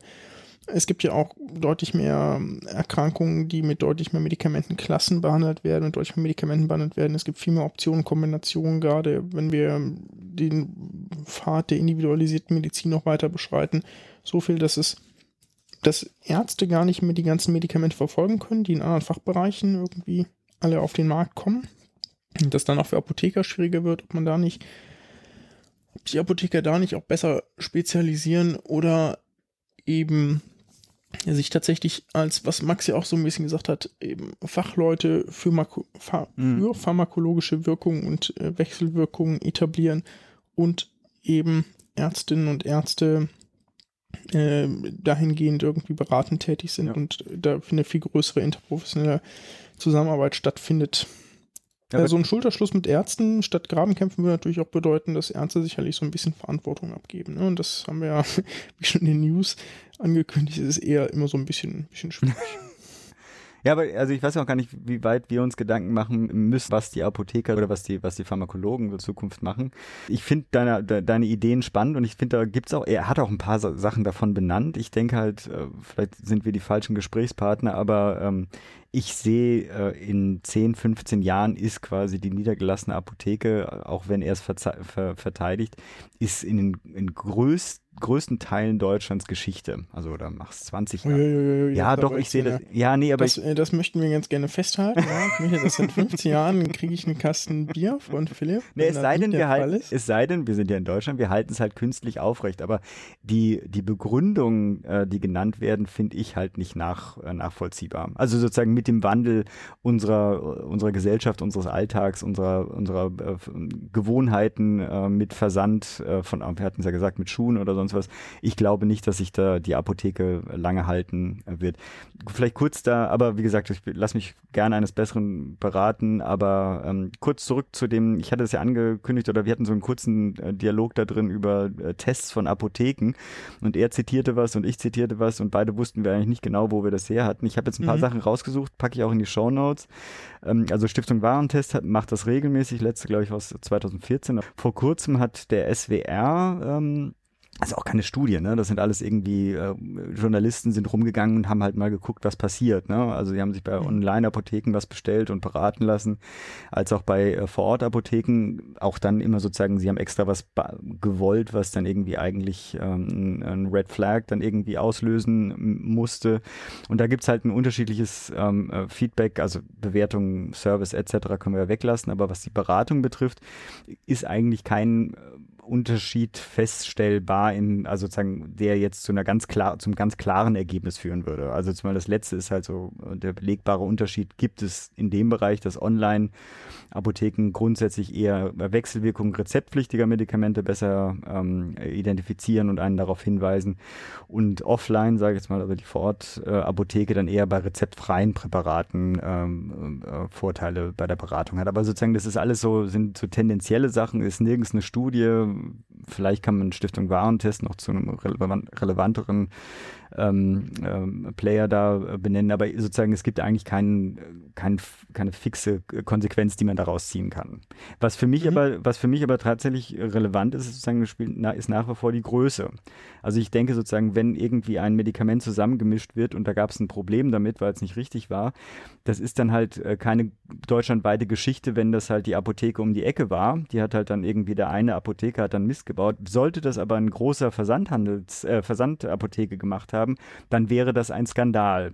Und ich glaube, mhm. aufgrund dieser Angst und aufgrund dieser Angst und auf nachvollziehbaren Angst werden die Qualitätsmechanismen ähm, äh, bei diesen größeren äh, Anbietern, abgesehen davon, dass sie es können, aber sehen sich auch, werden sich auch gezwungen sehen, diese Qualitätsstandards besser einzuhalten. Insofern sehe ich eigentlich so in der Tendenz und deswegen in zehn Jahren gibt es die Apotheke nicht mehr. Äh, ich sehe also fünf Jahre ist doch egal. äh, sehe ich halt tatsächlich sozusagen, um eine qualitativ hochwertige Versorgung, gerade mit diesen komplizierten ähm, äh, neuen Medikamenten äh, hinzukriegen, werden wir nicht umhin kommen, dass das größere, äh, größere Player werden. Und eben nicht der einzelne Pharmakologe irgendwo, der irgendwas zusammenmischt in seinem Hinterzimmer. Mhm. So. Ich bin gespannt, insbesondere wie dann, ich mich das nämlich auch gefragt, wie kommen denn bisher daran gewöhnte Personen klar? Also ich meine, klar, ich bin auch immer sehr vorsichtig, wenn ich sage, so die ältere Generation kriegt das alles nicht mehr auf die Kette, mhm. ja? weil ich glaube, das ist so pauschal ist das auch falsch. Aber wenn ich mir so ein paar Personen überlege, wie sieht denn das eigentlich aus? Ähm, die bisherige Apotheke haben, die leben vermutlich auch noch äh, 10, 15 Jahre. Ja? Mhm. Wie kommen die damit klar, wenn es das nicht mehr gibt? Und wie schaffen die es dann, sich Medikamente zu besorgen, gerade wenn sie eventuell nicht das Internet benutzen möchten. Also müssen dann da irgendwie die Kinder in die Bresche springen und immer alles bestellen oder wie funktioniert das? Ja, aber auch da, ja, da bin ich mal sehr gespannt. Ja, aber auch da in diesem, in diesem Setting, das hatte ich mir nicht auch schon überlegt, aber ist es auch für den Pflegedienst gegebenenfalls einfacher zu sagen, hier, äh, wir bestellen das für Sie online, ja, Punkt anstatt zu sagen, also gerade Flächenland, ja, wir suchen jetzt irgendwie, warten Sie mal, in zehn Kilometern äh, ist auch die nächste Apotheke. Mhm. Da müssen wir dann zweimal hinfahren, einmal zum Bestellen, einmal zum Abholen und das dann halt jede Woche, äh, weil das halt äh, regelmäßig einzunehmendes und immer wieder neu anzumischendes Medikament ist. Ich sehe das nicht. Also ich, ich sehe ja. auch da in Zukunft, das ist dann Tastendruck dann bei irgendeinem iPad von einem im Zweifelsfall Pflegedienst oder ein Angehöriger. Äh, dann noch Abonnement, deswegen kriegt man es alle zehn, äh, zehn Tage rübergeschickt. Also ich ich glaube, die Oder Vorteile. Die, die Blistern, also ich glaube, da gibt es sogar noch viel bessere Möglichkeiten. Ne? Es mhm. gibt ja mittlerweile so vollständig geblisterte mh, mm, Sets für den ganzen Tag. Ja, da steht dann, ist quasi äh, morgens 8 Uhr, mittags, nachmittags, abends, nachts. Ne? Irgendwie fertig geblistert, da steht, welche Pille in welcher Farbe welches Medikament ist. Ne? Das ja. ist super. Das gibt es in einzelnen Krankenhäusern, ist super. Verstehen die Leute, ähm, und ist sehr, sehr hilfreich. Ne? Weil man da dann auch relativ fix sieht, was nicht, also relativ fix, ne, wenn das funktioniert, was nicht genommen wurde und was doch.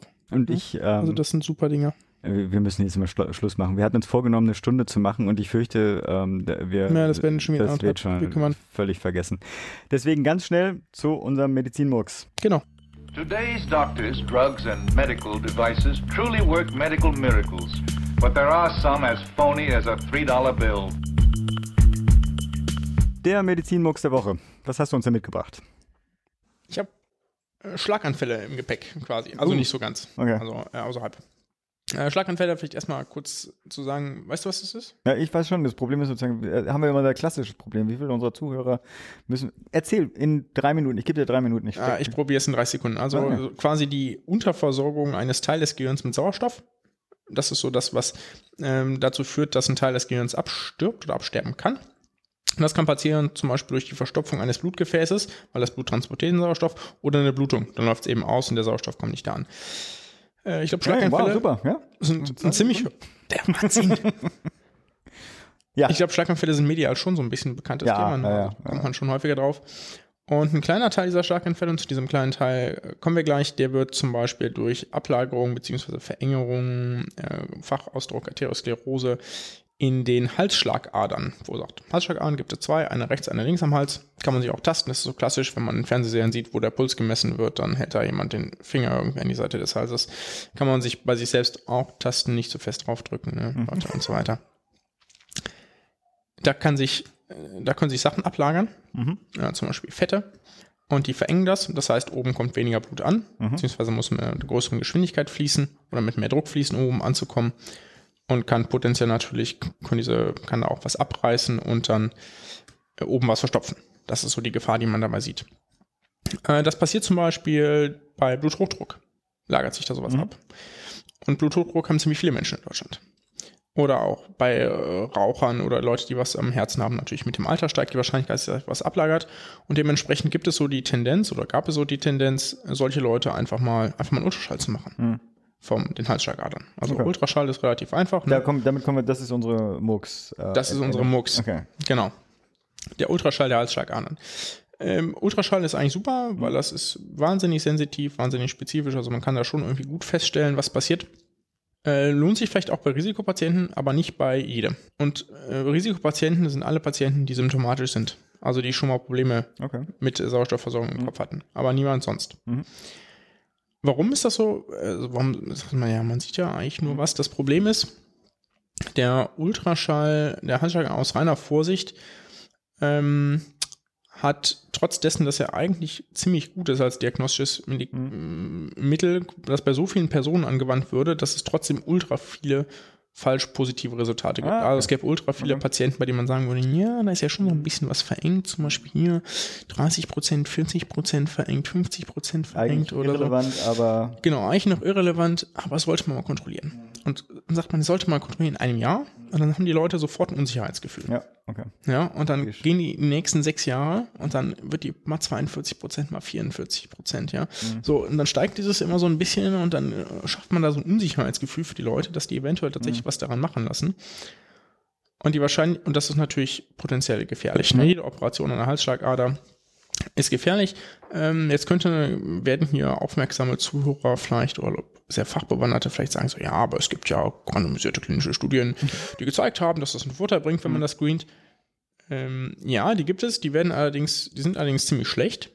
Äh, und zwar, weil die nicht wirklichkeitsnah sind, die sind quasi nicht so die klassische Patientenhaushaltspopulation oder nicht die klassische Population, die man auf der Straße trifft. Die sind, nicht alle Patienten waren komplett asymptomatisch, sondern die hatten, und die hatten, und die hatten speziell ausgewählte Chirurgen. Ne? Die mussten beweisen, dass sie richtig gut sind. Chirurgen. okay. Ja, und das, ja. die Chance hat man jetzt äh, in der klinischen Behandlung jetzt nicht wahnsinnig, nicht so immer. Ne?